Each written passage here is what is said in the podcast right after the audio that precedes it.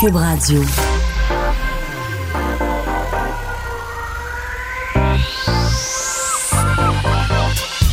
Même l'été, le midi, faut rester informé. de 11 à 13, avec Vincent Dessureau et Joanny Gontier. Cube Radio. Mercredi, bienvenue dans DES de 11 à 13. Salut Joanie. Salut Vincent. Ça va bien? Ça va très très bien, toi? Ben oui, petite semaine encore pour... Ben, euh, de J'enfile les petites semaines. De retour d'un beau long week-end de pêche, ça s'est passé comment? Euh, C'était euh, extraordinaire. Euh, je vais d'ailleurs vous raconter une petite anecdote dans quelques instants, vous dire qu'on est euh, au, euh, dans le vieux Québec, on est sur Grande Allée. Je suis très content d'être ici parce que c'est un peu, ben, d'ailleurs, on arrivait, euh, on est presque arrivé en retard à l'émission un jour parce qu'on se promenait dans Québec. Tantôt, on est allé voir parce que tu n'avais pas vu le devant, la devanture du Parlement depuis les rénovations. Exact. C'est vraiment rendu magnifique. Euh, avec la fontaine de Tourny. C'est un coin, il fait tellement beau aujourd'hui. Se promener dans Québec, c'est Ouais. vraiment. euh, en fait, on. J'ai failli arrêter chez Crêpe Bretonne pour aller dîner, Oui, puis on relaxer, prendre un verre de vin. oui. On fera ça à une heure tantôt, mais c'est le fun d'être à l'extérieur pour une rare. Oui, puis je pensais pas que le, le site du festival était aussi vaste. On se promène, les rues sont barrées, il y a des décorations partout, il y a des kiosques. C'est gros, l'ambiance est là. Je trouve sûr que c'est encore tôt le matin, mais de plus en plus, on voit du monde s'installer. Alors vraiment, là, ça donne envie de faire la fête puis de profiter de tout ce que Québec a à nous offrir. Vous savez qu'hier, c'était le show de, de La Pointe. Euh, Mm. J'ai vu plusieurs. euh, bon, ça, ça a circulé pas mal. On reviendra pas sur les, les shows d'hier parce que on va plutôt parler des shows de ce soir en mode électro. On va en parler tantôt avec un grand fan de Kaigo qui est la vedette ce soir, euh, un gars que vous que vous connaissez. Et euh, on sera là, vous savez, Cube toute la semaine. Venez nous voir. On est euh, bon, on est re- bon re- reçu par le château Laurier. Euh, carrément devant, enfin au centre de, de, de partout où ça se passe. Pour ceux qui connaissent bien Grande Allée, juste à côté du Saint-Hubert, euh, coin qui est quand même assez connu, donc tout près du Pigeonnier, de la nouvelle scène, euh, des After euh, FEQ, After FEC, et euh, vous pouvez venir nous voir, on a des prix pour vous, vous pouvez nous rencontrer, on a des petites pauses là, où on pourra aller vous, vous saluer. Puis il y a des terrasses. Venez donc prendre une bonne bière froide, puis écouter le show en direct, puis venez nous parler pendant les pauses. Il y a vraiment plein de places où s'asseoir. Et il y a quand même plusieurs nouvelles. L'émission est surchargée, je vous le dis. On commence par la bonne nouvelle en, enfin, en Gaspésie, Côte-Nord, un dossier qu'on a, et avec Mario Dumont, qu'on a suivi comme une saga. Euh, le nouveau navire Matane Bécomo Godbout est parti pour la première fois. Euh, le Sarema 1, que je prononçais Sarema là, parce qu'il y a toutes les lettres, les A sont en double. On dit juste Sarema finalement. J'en mettais plus que le client demandait. Sarema 1 euh, qui, est, euh, qui est parti donc euh, ce matin et je voyais pour avoir travaillé, moi j'ai bon, j'ai commencé à la radio à- dans le coin de Matane et je voyais des d'anciens collègues de la radio là-bas qui pour qui c'était quand même une, Une journée importante nouvelle, ouais. là, parce que pour le tourisme dans le secteur, c'était très attendu. Alors c'est parti, le navire qui est pas euh, au- autant de capacité que le navire qui devrait être là, le FA Gautier, mais qui sera quand même utile pour la période euh, des, euh, du, du tourisme. Alors, on le verra à Godbout. Je, je pourrais avoir parlé au maire de Godbout dans les derniers mois, je serai assurément très content. Mais là, on se croise les doigts pour que tout aille bien. Là. Parce qu'on n'est pas quand même à l'abri d'un pépin. Là. Puis là, il y a pas, je pense pas qu'il y ait d'autres plans, plans D là, pour la, la, traverse, la traverse. Alors, on souhaite pour les gens euh, de la Gaspésie que ça se passe bien. Mais oui, euh, juste pour revenir sur le, le week-end de pêche, Oui. on était, euh, on, j'étais parti avec deux amis près de Chibougamau. Donc, c'est quand même un bon 6 heures de route de Québec. là, donc, plus Dans de le 8 nord, heures de. C'est très, très dans le nord. En fait, c'est 49e parallèle. là, donc, t'es quand même. Les arbres sont, sont minces. Ils travaillent fort pour être en vie dans ce secteur-là. Mais euh, écoute, on a pogné 106 poissons en deux jours. C'est quand même pas pire. Tu as réussi cette fois-ci à les garder dans ta glacière, à garder la glacière dans la voiture et ramener le poisson à bon port. Parce Ouais, que tu disais la semaine dernière que l'été passé, la glacière était tombée du camion sur la route. Euh, t'as t'as finalement jamais pu manger Ben, tes à petits. Robertval, on est passé vite. Là. OK. Faut pas qu'il y ait, quelqu'un qui nous remarque parce que, oui, l'an dernier, le, à un arrêt, le- la, la porte arrière du- d'un pick-up là, et elle est restée ouverte. La glacière est tombée dans le stationnement. On a tout fait pour la retrouver. Finalement, la Sûreté du Québec l'avait pris. Euh, J'ai tout perdu ce qu'il y avait là-dedans. Alors cette année, on a bien fermé le, le coffre, ramené plein de beaux dorés. Mais vous dire, la pêche, c'est une des choses. À la base, aller en nature, là, mais une des choses pour la santé mentale est le plus bénéfique au vrai. monde. Euh, D'être trois dans une chaloupe, que ça morde, que ça morde pas. euh, c'est extraordinaire. Les seuls problèmes que tu as, parce qu'à un moment donné, on, on- mettons, ça, ça mord pas, là, puis là, t'essayes, puis là, tu ton jig, là, ton hameçon, il était tu, tu l'as pogné d'un roche, le plié cassé. Là. Ben, ça, c'est ton gros problème de journée. Là. Faut que j'en remette un autre. Là. Puis là, tu dis, Hey, on est-tu loin de nos problèmes du, du quotidien? Exact. Exact. Alors, ça devrait faire partie de la routine de tout bon Québécois, je pense, d'aller quelques jours à la pêche à chaque année. Absolument. Puis c'est quoi, je te suivais sur les médias sociaux? Puis il y a deux affaires. En fait, il y a une affaire tout particulièrement qui a retenu mon attention. Il y a un ours qui s'est pointé devant votre cabine. Conte-moi Ouais, donc ben, ça, Vincent. juste parce dire, que- on n'avait pas de signal. Fait que, réseaux sociaux, c'était non, mais j'ai publié euh, une fois arrivé au, euh, disons, dans la zone signal, là, au retour. Et euh, on a eu la visite d'un ours noir de bonne taille, là, qui, en fait, l'ours a essayé de rentrer. En fait, moi, j'ai j'ai entendu un bruit sur le soir sur le, ba- le balcon. Tu sais, on est tout seul, il n'y a pas supposé avoir personne qui vient, pas de colporteur là, quand t'es d'un chalet du bout du monde. T'entends pam, pam, pam. Puis là, je regarde avec ma lampe de poche par le, mousti- la- le moustiquaire de la porte principale. Et l'ours met ses deux pattes dans le moustiquaire Bondi, là. et m'arrive d'en face. Là, j'ai- je voulais sortir mon cellulaire pour. Ça a été le premier réflexe. Puis là, après, j'ai dit écoute, je vais fermer la fenêtre là, avant de prendre une image, quand même. Alors, j'y ai fermé la fenêtre à l'ours d'en face. Et euh, il est parti, il a décampé. Il est revenu plus tard dans la soirée, il a redécampé. Mais tu sais, je dis, fois, l'ours, euh, d'habitude, il entend parler dans un chalet, puis les ours, tu les vois pas, là, sont pas supposés s'approcher autant, d'être aussi à l'aise avec la présence humaine. Donc là, on s'est dit, OK, on va plus, euh, disons, euh, se soulager à l'extérieur. moi, ça aurait été terminé. Là. Tu me mets dans cette cabine-là, puis il y a un ours qui rôde autour, puis qui s'approche des portes puis des fenêtres. Terminé pour moi. Je reste campé dans la cabane. Il n'y aura pas de pêche, il n'y aura pas de randonnée, il n'y aura pas de feu. plus de là. Pas tout. Non, non, non. Ouais, Écoute, ben, il faut, tu te surveilles un peu. Non, on surveillait un peu plus. Puis le lendemain, on l'a pu finalement, euh, un de mes amis a pu filmer l'ours qui marchait sur le quai, là, bien lentement, là, très confiant. Puis là, tu fais, OK, on, quand même, on n'est pas maître, euh, maître ici, là. Non. On a vu aussi un, un aigle à tête blanche, donc le symbole américain. Et, qui était sur le sommet d'un arbre, mais gros, tu vois, c'est gros, c'est crocs euh, jaunes pétants. Ça aussi, c'est le maître des lieux. T'entends des oiseaux, puis quand le- l'aigle arrive, il n'y a plus un son, il n'y a plus une belette euh, suisse, écureuil qui bouge là, à 1 000 à ronde. C'est vraiment impressionnant, euh, la nature comme ça. Ça existe des gens qui partent en randonnée seuls à travers la nature. D'ailleurs, on a un ami qui fait ça justement en ce moment. Moi, je me dis à quel point est-ce que ça doit être épeurant. T'es seul quand il fait noir, il fait noir. Puis là, t'as ces aigles, ces ours-là qui, qui à, à qui le territoire appartient finalement. Ouais. Je me dis, eh, que ça, ça prend du courage. tant Là. que tu le surprends pas, ça devrait bien aller. Oui, c'est juste que... la, la petite nourriture que t'as dans ton, dans ton Ouais, sac, faut ça que tu peut. gères ça comme il faut. tu. D'ailleurs, nous, on n'avait rien laissé à l'extérieur à part d'un case de bouteilles d'eau. C'est pas supposé attirer les ours, mais l'ours nous a euh, ouvert les bouteilles d'eau. À... Essayait de garder l'eau comme tu peux, tra- buvais à travers des griffes d'ours. là. Alors, ça, boy. au moins, encore là, ça sort de la ville pas mal. Alors, ça fait euh, un bien immense au euh, lac. Pour ceux qui se demandent, le lac Poutrincourt, qui est un lac, c'est plus un réservoir quasiment gigantesque euh, au nord, mais c'est pas pour pêcheurs du dimanche. là. Moi, je, je vais là avec quelqu'un qui connaît la zone là, parce que c'est, de la pêche. euh, tu sais, faut que tu saches où tu t'en vas, là, je pense, hein. parce que ça peut, c'est plus de l'aventure. Ça, ça fait quand même du bien. Euh, Joanie, dans l'actualité, parce qu'il y a quand même plusieurs choses qui ont retenu notre attention, vous allez voir. Euh, et euh, tu commençais, j'ai juste, juste fait noter avion. Oui. tu, sais que tu, tu Ben, sais que j'aime beaucoup ça. T'es pilote d'avion, t'adores les spectacles aériens. J'ai vu une nouvelle en fin de semaine qui m'a fait sourire, puis je voulais te la réserver. J'avais hâte que tu reviennes pour te la partager parce que je trouvais ça assez comique, OK? C'est des pilotes d'avion suisses qui devaient faire un spectacle aérien en fin de semaine. Euh, La patrouille suisse. ben, la- c'est la patrouille suisse, Ok, exactement. C'est l'équipe de. C'est la patrouille- de la Suisse. C'est ça, c'est la patrouille acrobatique officielle des forces aériennes suisses qui a fait un spectacle aérien au-dessus de la mauvaise ville. OK? La patrouille Ben suisse a raté d'environ 6 km un objectif de survol. Au lieu de voler au-dessus de Langenbrück, désolé si je prononce mal, pour la commémoration du centième anniversaire de la mort du pionnier suisse de l'aviation, M. Oscar Bider, les avions de l'armée sont passés au-dessus de Mumliswil, là où se tenait d'ailleurs le 31e festival de yodeling. Là, yodeling, yodeling, Eh ben, eux autres, Écoute, au festival eh, absolument. Ils se disent, bon, on a un festival de yodel, puis soudainement, le grand spectacle, grand déploiement avec la patrouille suisse. Puis là, finalement, on a dit que, euh, tu sais, le GPS ou d'autres technologies modernes n'existent pas dans ces avions-là. Alors, les avions qu'ils pilotaient, c'était des, des Tiger F5E.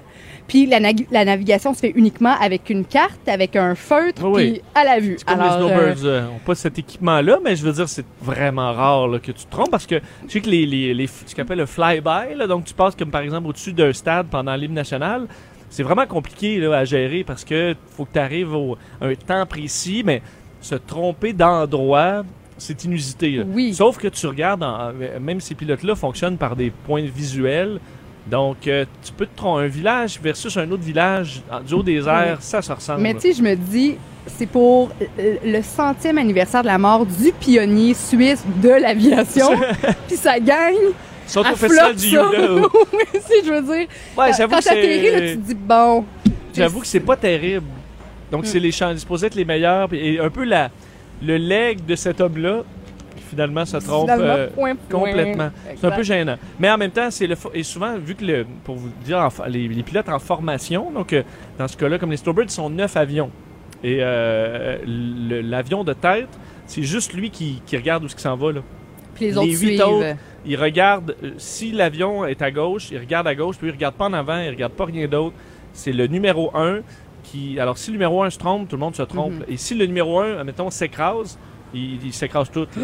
Parce Ok. que, à moins que quelqu'un remarque qu'il y a un problème, mais c'est déjà arrivé au Thunderbird, si je me trompe pas, il y a plusieurs années. Euh, il était, je pense, quatre avions, fait un looping, puis le numéro 1 a frappé le sol, puis les trois autres ont Mhm, suivi parce mhm. que c'est c'est comme ça que ça fonctionne. Puis c'était juste 6 km, là. Je veux dire, c'était pas une grave, c'est grave, quand- grave erreur. C'était pas. Ben, tu sais, je me dis, tous ceux qui attendent. pas, là. Ouais, tu mais peux pas profiter. tous ceux qui attendent au vrai festival puis qui qui voient rien, peut-être qu'ils ont réussi à entendre un bruit lointain parce que ça fait quand même beaucoup de bruit, je pense, ces Ouais, ces mais 6 jets-là. Mais, km, c'est un petit peu trop, euh, c'est un petit peu trop loin. Euh, L'autre truc, euh, euh, et bon, tout- davantage ta passion à toi, les animaux. oui, Euh, une nouvelle quand même d'importance mon- au niveau mondial qui touche les Oui, animaux. sais-tu quoi? C'est une très, très belle nouvelle, à mon sens, qu'on apprend euh, ce matin dans le Journal de Montréal. Il y a 600 trafiquants d'animaux sauvages qui ont été arrêtés à travers le monde. Puis ça, ça a permis de, sa- de saisir des milliers d'animaux. C'est une opération coordonnée euh, au mois de juin par Interpol et l'Organisation mondiale des douanes dans 109 pays. Si vous connaissez plus ou moins Interpol, Interpol, c'est une organisation internationale de police criminelle qui compte 194 pays membres. Alors au total, l'équipe internationale d'enquêteurs puis les agents des douanes ont réussi à saisir aux mains des trafiquants 23 primates, 30 fauves, plus de 4300 oiseaux, près de 10 000 animaux marins. Euh, il y a du corail aussi là-dedans qui ont saisi des hippocampes, des dauphins, des requins, près de 10 000 tortues et quelques 1500 autres reptiles. Puis les photos qui ont été mises en ligne par Interpol montrent entre autres des, des saisies de peaux de crocodile du Royaume-Uni, des dizaines de perroquets entassés dans, les uns contre les autres dans des petites cages euh, en Inde. Euh, il y a des poissons zèbres morts aussi qu'on a retrouvés à la suite d'un transport illégal au Brésil. Alors vraiment une grosse opération mondiale qui vise à mettre fin euh, euh, au, au- d'animaux, au braconnage aussi. Alors tant mieux, c'est une nouvelle qui me réjouit. Puis euh, ça Ouais, part la journée parce du bon pied. parce que on, tu sais, on, on fait déjà, je pense, assez de dommages pour euh, que des criminels en profitent, puisqu'on voit entre autres le braconnage des rhinocéros qui sont en train de euh, pratiquement éteindre l'espèce. Puis euh, ça devient de plus en plus compliqué. Alors, le travail, beau travail d'Interpol dans, dans ce dossier-là. Et on Yes. termine avec, parce qu'on a beaucoup parlé de la Coupe du monde féminine de soccer. Puis là, on se demande si les, en fait, les, les Américaines, est-ce qu'ils vont se rendre à la Maison-Blanche ou pas? Pour ceux qui n'ont pas suivi le dossier, bon, Donald Trump avait invité sur Twitter l'équipe féminine américaine à venir souper à la Maison Blanche. Puis la gang de filles a fait pas pantoute avec Donald Trump euh, à la Maison Blanche. Pas vrai qu'on va aller là. Puis Donald Trump sur Twitter a répondu en disant "Hey voilà les filles avant de commencer à refuser les invitations à la Maison Blanche, commencez donc par gagner." Ben la victoire euh, a été euh, remportée par l'équipe féminine, je vous le rappelle, 2-0. Deuxième victoire de suite, quatrième victoire en 28 ans. Et puis là bon, c'était décidé, on va pas à la Maison Blanche, sauf que Megan euh, euh, Rapinoe, qui, je vous le rappelle, revendique son homosexualité et est très engagée politiquement, a affirmé hier lors d'une entrevue à CNN qu'elle avait accepté l'invitation lancée par la représentante et aussi Alexandria Ocasio-Cortez, Pelodzi et Schumer pour euh, faire un petit passage au Congrès avec, euh, avec euh, son équipe. Puis, je te rappelle aussi que Donald Trump, après la victoire des Américaines, il avait toujours pas commenté, même pas félicité l'équipe féminine pour leur victoire. C'est, c'est Melania qui leur, a dit, qui leur a dit bravo. Alors moi, je trouve ça cool que l'équipe féminine se tienne, refuse d'aller à la Maison-Blanche, puis c'est plus du côté des, des démocrates, finalement, qu'on, qu'on, qu'on Ouais, parce- penche. Puis... Ça s'en vient assez relevé, la compétition féminine en, Mm-hmm. en- en so- en soccer. Des pays, d'ailleurs, le Canada s'en sort bien en, soccer féminin, beaucoup plus que masculin. Là. On a une pente à, à- à remonter pas mal. Ouais. C'est quoi? Il disait euh, aussi bon que les hommes qui sont loin d'être au premier rang, les hommes de l'équipe de soccer américaine, là, euh, ils gagnent à peu près deux trois fois plus que les femmes. Mais je vois qu'il commence à y avoir un changement en termes d'équité salariale dans les Ouais. sports parce que si on pense à Wimbledon cette année, le gagnant masculin gagne 2,2 millions d'euros et c'est la même chose pour la femme. Mais- Puis il y a quelques années, là, mettons des Serena Williams Ouais. et euh, Sharapova gagnaient pas mal moins que les hommes. Alors tranquillement, on Mais voit ça, qu'il y c'est a que un, c'est sûr, tu peux pas changement. payer. Tu sais, mettons, la, la Coupe du Monde de soccer, où, je veux dire, où tu remplis des, des, des stades, mettons, la saison régulière là, de soccer européen, c'est des stades gigantesques qui sont remplis de monde. C'est sûr que le, le- tu peux pas payer 5 millions euh, les- les- les- les- un- un- une équipe de soccer féminine si tu n'as pas cet argent-là. Exactement. Euh, c'est sûr que ça, au tennis, l'avantage, c'est que il y a beaucoup d'intérêt pour le tennis féminin aussi. La compétition a toujours été intéressante. Euh, euh, les, les- les- je- allez voir le soccer. Moi, on, c'est en alternance à la Coupe Rogers. Mhm. puis je veux dire, j'ai le goût d'aller autant voir un match de soccer féminin que de soccer masculin. Puis les autres sports vont arriver. Mais tu peux pas dire. Tu sais, le Mais- hockey féminin peut pas dire, ben moi, je suis la meilleure gardienne, je vais avoir euh, le prix, de- le même salaire que Carey Price. Économiquement, Exact, ça fonctionne exact. pas. Est-ce que à, à- à revenu égal pour une équipe, ben j'espère qu'ils vont être payés le même salaire. Mais là, tu sais, il y a quand même. faut Une question économique. Qui Ouais. attire le plus de gens? Qui vend le plus de billets? Les restos dans le stade, est-ce qu'ils sont plus occupés quand c'est les gars qui jouent que les filles? Je comprends que toute cette portion-là économique qui a un euh, 10 impact. millions parce que c'est un gars, là. On Non, le paye parce qu'il rapporte une fortune. Alors, le sport professionnel, c'est quand même.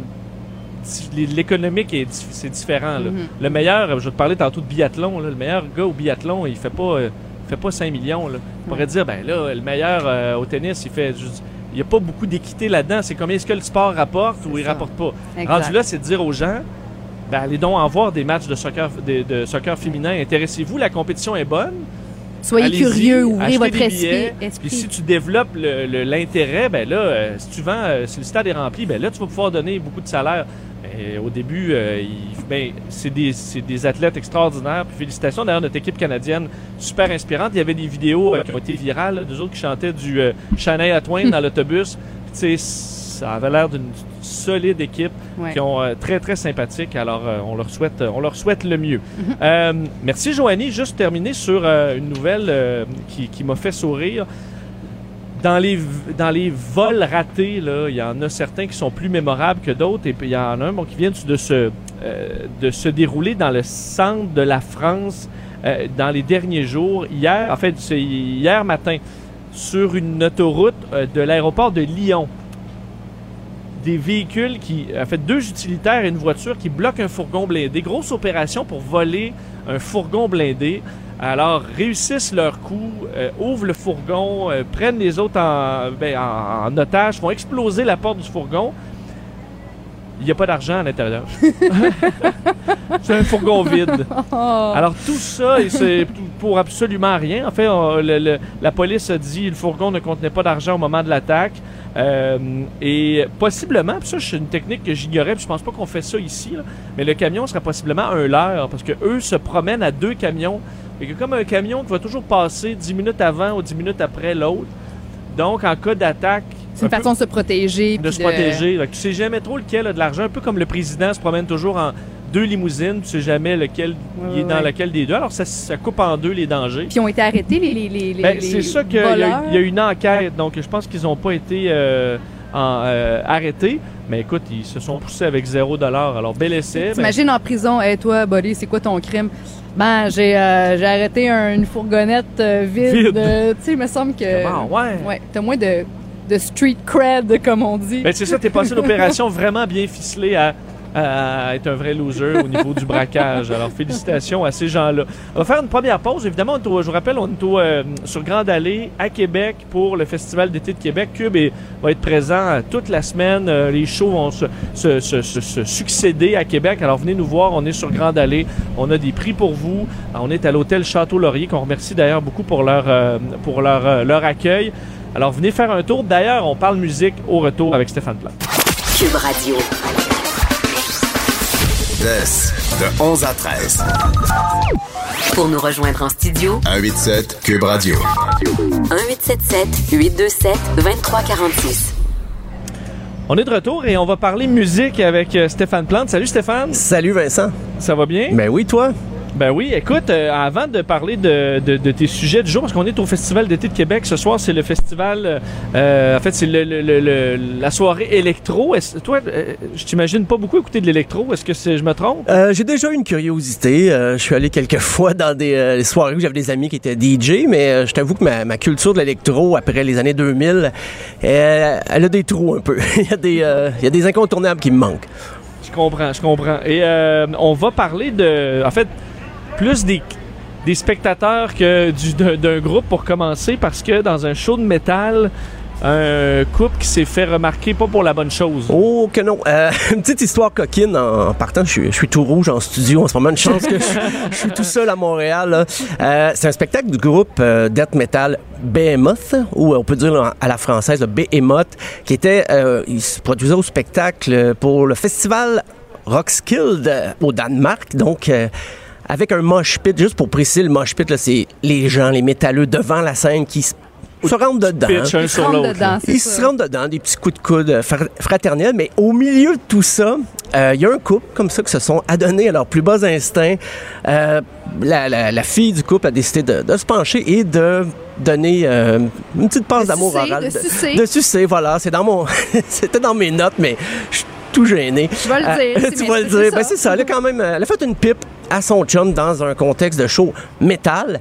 Euh, on s'entend que c'est pas du funk à la Barry White, tout ça. C'est pas une musique euh, lascive. Puis le Mais chanteur. dans le, dans le mosh pit, une Dans le mosh pit. je c'est quand même dangereux à la limite? Oui, et je pense à ajouter à l'excitation peut-être. Et là, les gens s'en sont rendus compte à un moment donné et tout le monde s'est tassé, ce qui fait qu'on voit quand même assez bien sur Instagram ce que le chanteur du groupe a posté parce que lui il a dit je suis pas un vétéran, ok, j'en ai vu des choses, euh, mais en 30 Ça, ans, jamais vu. Ça, c'est étonnant. j'ai jamais peu, vu là. ça en 30 ans de musique. Et il dit, j'ai vu des gens m'insulter, j'ai vu des, des gens me lancer des vêtements, me lancer des projectiles, j'ai vu des gens se battre devant moi. Dans un show de métal, il y a tout ça qui arrive. Mais il dit ça, c'est la première fois que je constate un couple qui s'adonne comme ça avec euh, beaucoup d'intimité. Et le gars, ben, il, se rend compte à un moment donné que tout le monde le regarde, mais il a encore les bras dans les airs parce qu'il est sur le beat de la toune et il est très Est-ce excité. qu'ils semblaient euh, sous ou euh, sous l'influence d'une quelconque substance? Ben, Est-ce de- qu'on de Est-ce qu'ils sont bizarres dans la vidéo? Euh, oui, je trouve quand, quand même. Mais en partant pour avoir cette initiative-là, peut-être légèrement intoxiqué quand même. Et puis, euh, ça, ça a fait le tour, là, genre la communauté métal s'envoie ça un peu partout. C'est drôle parce que j'imagine qu'il va y avoir des curieux pour le Heavy Montreal, savoir est-ce qu'on va répéter l'exploit. Euh, je sais pas si c'est- arrivé à. Slipknot euh, cette semaine. Ben, non, mais ce qui est arrivé à Slipknot, par contre, c'est que des mosh pits, il y en avait plusieurs, mais il y en a eu un, fait rare, euh, du moins rarissime selon moi. Il y, a- il y en a eu un dans le VIP. Ah, mon Dieu. Et euh, où généralement c'est assez tranquille. Ben oui. Et euh, les gens sont là debout à boire leur bière. Mais non, il y a vraiment un moche, ça s'est pitché l'un sur l'autre.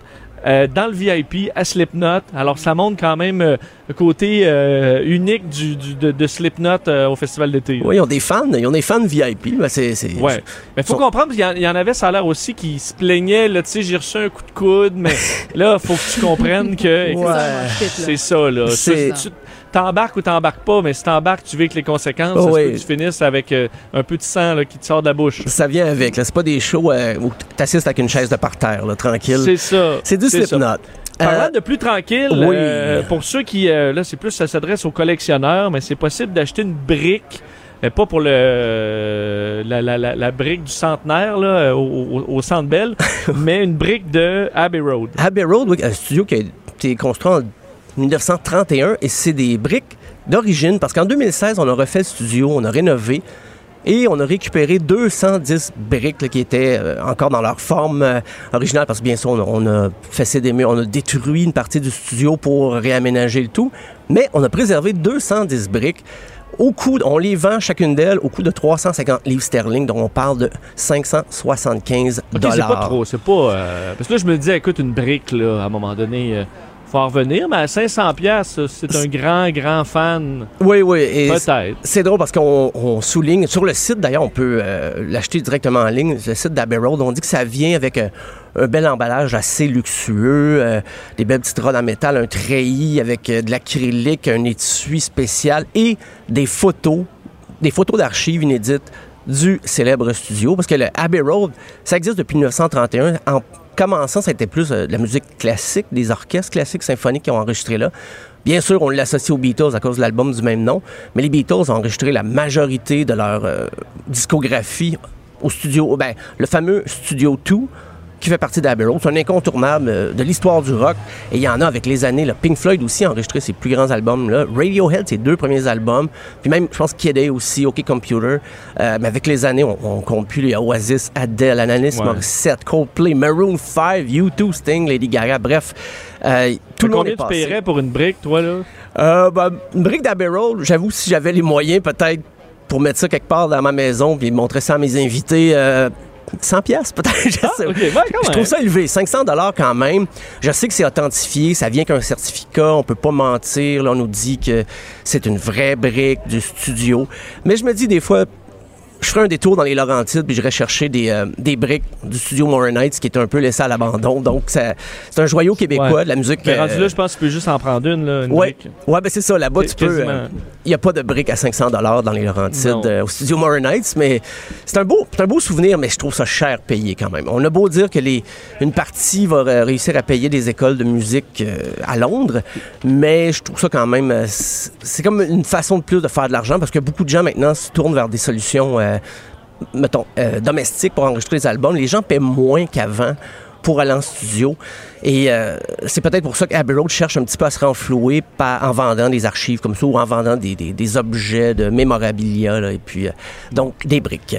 Euh, on est à Québec. Oui. Euh, un des shows qui s'en vient à Québec sous peu, c'est euh, Def Leppard au Centre Vidéotron le 15 juillet. Gros show. Euh, une carrière quand même euh, assez impressionnante pour, pour ce groupe-là. Oui, une, une carrière, ben, les années 80 ont été bien remplies, là, comme beaucoup de groupes hard rock. Après ça, c'est en dents mais il y a un rapport entre Def Leppard et le Québec qui est euh, vraiment particulier parce que, oui, ont du succès partout, mais au Québec, ils viennent très souvent pour... euh, Puis ils vont jouer à Québec et Montréal aussi le, le 17 juillet.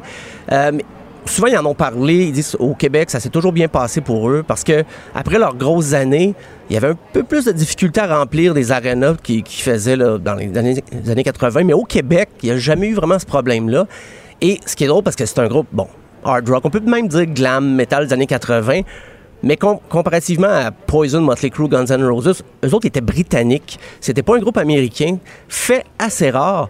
Euh, ils ont été populaires aux États-Unis bien avant l'Angleterre. Et même que les Anglais, ils ont snobé longtemps parce qu'on ils étaient trop populaires en Amérique du Nord. On n'appréciait pas le fait que c'est là qu'ils faisaient leur argent, les plus grosses tournées. Et quand ils revenaient en Angleterre, ben, ils étaient un peu la risée de la presse britannique, la presse musicale.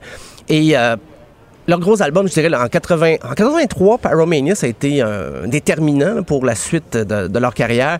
Mais sans contredit, le fameux album Hysteria de 1987, un album lourd d'histoire parce que il s'est euh, été fait dans la douleur, je dirais, parce que le batteur, il a eu son accident pendant qu'il commençait les enregistrements et il a perdu un bras et avec sa détermination, il a réussi à tout réinventer un système de batterie adapté à son jeu pour une seule main et avec des, des- des pédales Ouais, pour les fou, pieds. C'est fou. Et le groupe ne l'a pas remplacé pour autant. Ils ont continué le processus et ça a été très long. Ça a dû- un budget de 4,5 millions. Aujourd'hui, on verrait pas ça. Jamais une étiquette de disque avancerait autant d'argent à un groupe. S'ils voulaient arriver dans leur argent à l'époque, il fallait qu'ils vendent 5 millions de copies. Ben, ils ont dépassé rapidement le 20 millions. Donc, ils sont rentrés dans leur argent, mais à l'époque, il n'y avait pas euh, Spotify ou YouTube. Et on va écouter d'ailleurs le premier extrait, qui est la dernière chanson, bizarrement, qu'il avait écrite pour euh, l'album, Pour Sugar, Pour Some Sugar on Me.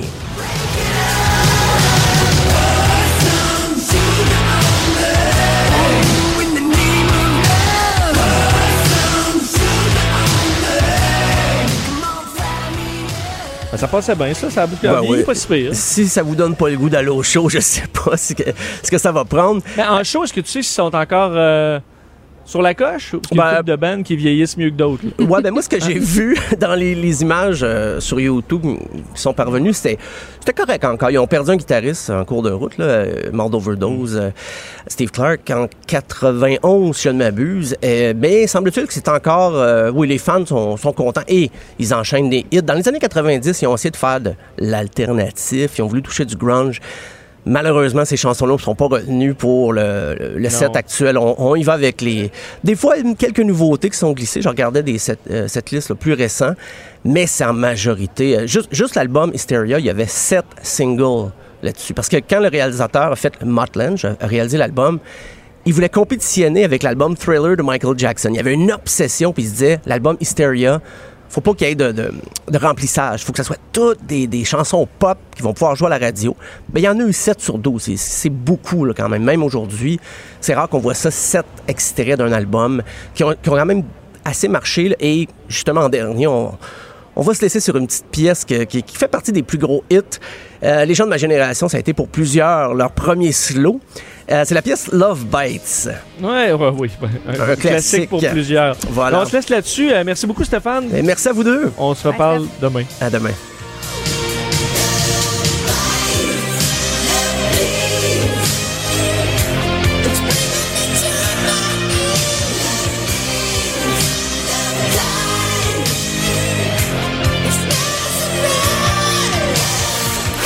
Jusqu'à 13, Vous écoutez DES de 11 à 13. Cube Radio. On est au festival d'été, enfin à Québec, sur Grande Allée. Euh, on savait que Cube est là toute la semaine et euh, bon, nous, on, est là aujourd'hui avec grand plaisir. C'est ma ville. Ça fait quand même quelques années que je peux moins aller au festival d'été de Québec juste à cause du, du- du travail, là. Euh, parce qu'avant j'étais plutôt euh, plutôt abonné soir après soir. Et euh, ce soir, c'est le show électro. Euh, on sait qu'ils sont- ils ont rajouté l'électro dans les dernières années. Euh, je me souviens, je pense que c'était au festival d'été où j'ai vu Skrillex, entre autres, euh, ici dans le... Et ça avait été euh, particulièrement euh, épique, je dois le dire. Donc, attirer une... Euh, enfin, en- entre autres, des jeunes qui vont aller moins dans, les, dans, dans certains autres shows. Alors, tout le monde a sa soirée. Euh, les métalleux avaient Slipknot. Alors, pour l'électro, c'est c'est ce soir. Et un gros fan de Kygo, parce que ce, soir, il y a Loud Luxury, Diplo, euh, Kygo, qui ont quand même trois gros noms euh, back-to-back, pardonnez-moi l'expression. Euh, c'est un gars que vous connaissez euh, de Québec. Vous allez, ça vous faire assurément plaisir de l'entendre avec nous aujourd'hui. Philippe Marquis, skieur acrobatique euh, à la retraite, si on peut dire. Salut Philippe. Ça va bien? Toi? On va ouvrir ton, Québec on va ouvrir ton micro. Ben oui, Ben oui, parce que euh, bon, euh, t'es- est-ce que tu habites dans le coin? J'habite dans le coin, ouais, pour, euh, ben, pour les gens de la région, j'habite près de l'Université Laval, donc euh, je suis un petit gars d'ici, j'ai grandi ici, évidemment, avec le, le ski, j'ai été basé beaucoup à Stoneham, euh, du moins quand j'étais jeune. Ensuite, évidemment, avec mon sport, euh, j'ai voyagé, voyagé autour du monde. Le festival d'été, là, je comprends que tu devais pas pouvoir y aller tout le temps, quoique c'est la saison morte pour le pour, pour le ski euh, à, à ce temps-ci de l'année. Mais est-ce que le festival d'été, c'est un endroit où tu c'est un festival où tu allais beaucoup dans les dans les dernières années? Absolument pas. Puis euh, je suis tellement content d'avoir pris ma retraite pour, euh, pour profiter de tout ce que le Québec euh, a à offrir. Je dirais que l'été passé, c'est la première fois que j'ai vraiment profité du festival d'été, étant donné post-olympique, évidemment, avec ma blessure, j'avais subi une chirurgie à mon ligament croisé antérieur. Puis euh, j'ai passé finalement l'été à Québec en rééducation. Donc j'avais eu la chance d'assister à beaucoup de spectacles. Puis encore une fois, cet été, évidemment, en plus, le- cet été, la température est au rendez-vous. Euh, j'en ai profité beaucoup. Ce soir, je serai en avant-scène, donc euh, j'en Ouais, parce que à es un fan de Kaigo. En tout cas, Parle-nous-en un peu. euh, euh, ah ben c'est peut-être lui qui passe. D'ailleurs, on voit l'immense autobus de tournée qui, euh, qui passe à côté de nous. Euh, pourquoi lui particulièrement? Euh, honnêtement, c'est euh, à ce jour, c'est un des meilleurs spectacles que j'ai vu live. Euh, je l'avais vu il y a quelques années à Oshéaga. Peut-être, euh, vous pouvez rafraîchir ma mémoire. J'aurais euh, en tête un- il y a 3-4 ans peut-être. Ok. Euh, puis c'est probablement la meilleure performance que j'avais vue où euh, la foule avait embarqué beaucoup, tout le monde dansait, tout le monde. Tu, tu peux pas écouter du Kygo sans avoir un sourire en coin. Je veux dire, il y a tellement d'enthou- d'enthousiasme, d'énergie. C'est euh, Tu peux pas, pas bouger un peu. là. non, c'est ça, exact. Puis Est-ce qu'il y a une tune en particulier que tu préfères plus que, que les autres? Pas tant. Écoute, je- Kygo, c'est le genre de, c'est genre de CD, c'est le genre de, de musique que tu, tu laisses en loop une après-midi d'été, puis euh, euh, t'es juste festif, t'es juste heureux. Mais ceux qui disent, ben là, c'est pas, un- c'est pas un band, là, lui il est là, puis il passe son laptop, puis euh, il fait jouer ça. Qu'est-ce que tu leur dis? ou- Ben, je pense, évi- évidemment, pour moi qui serai en avançant, j'aurai la chance de voir ça de près. De le voir travailler Euh, quand de le voir travailler exactement. Puis, euh, non, je pense que c'est- juste de tomber. euh, le festival, c'est pas la même chose que dans ton salon.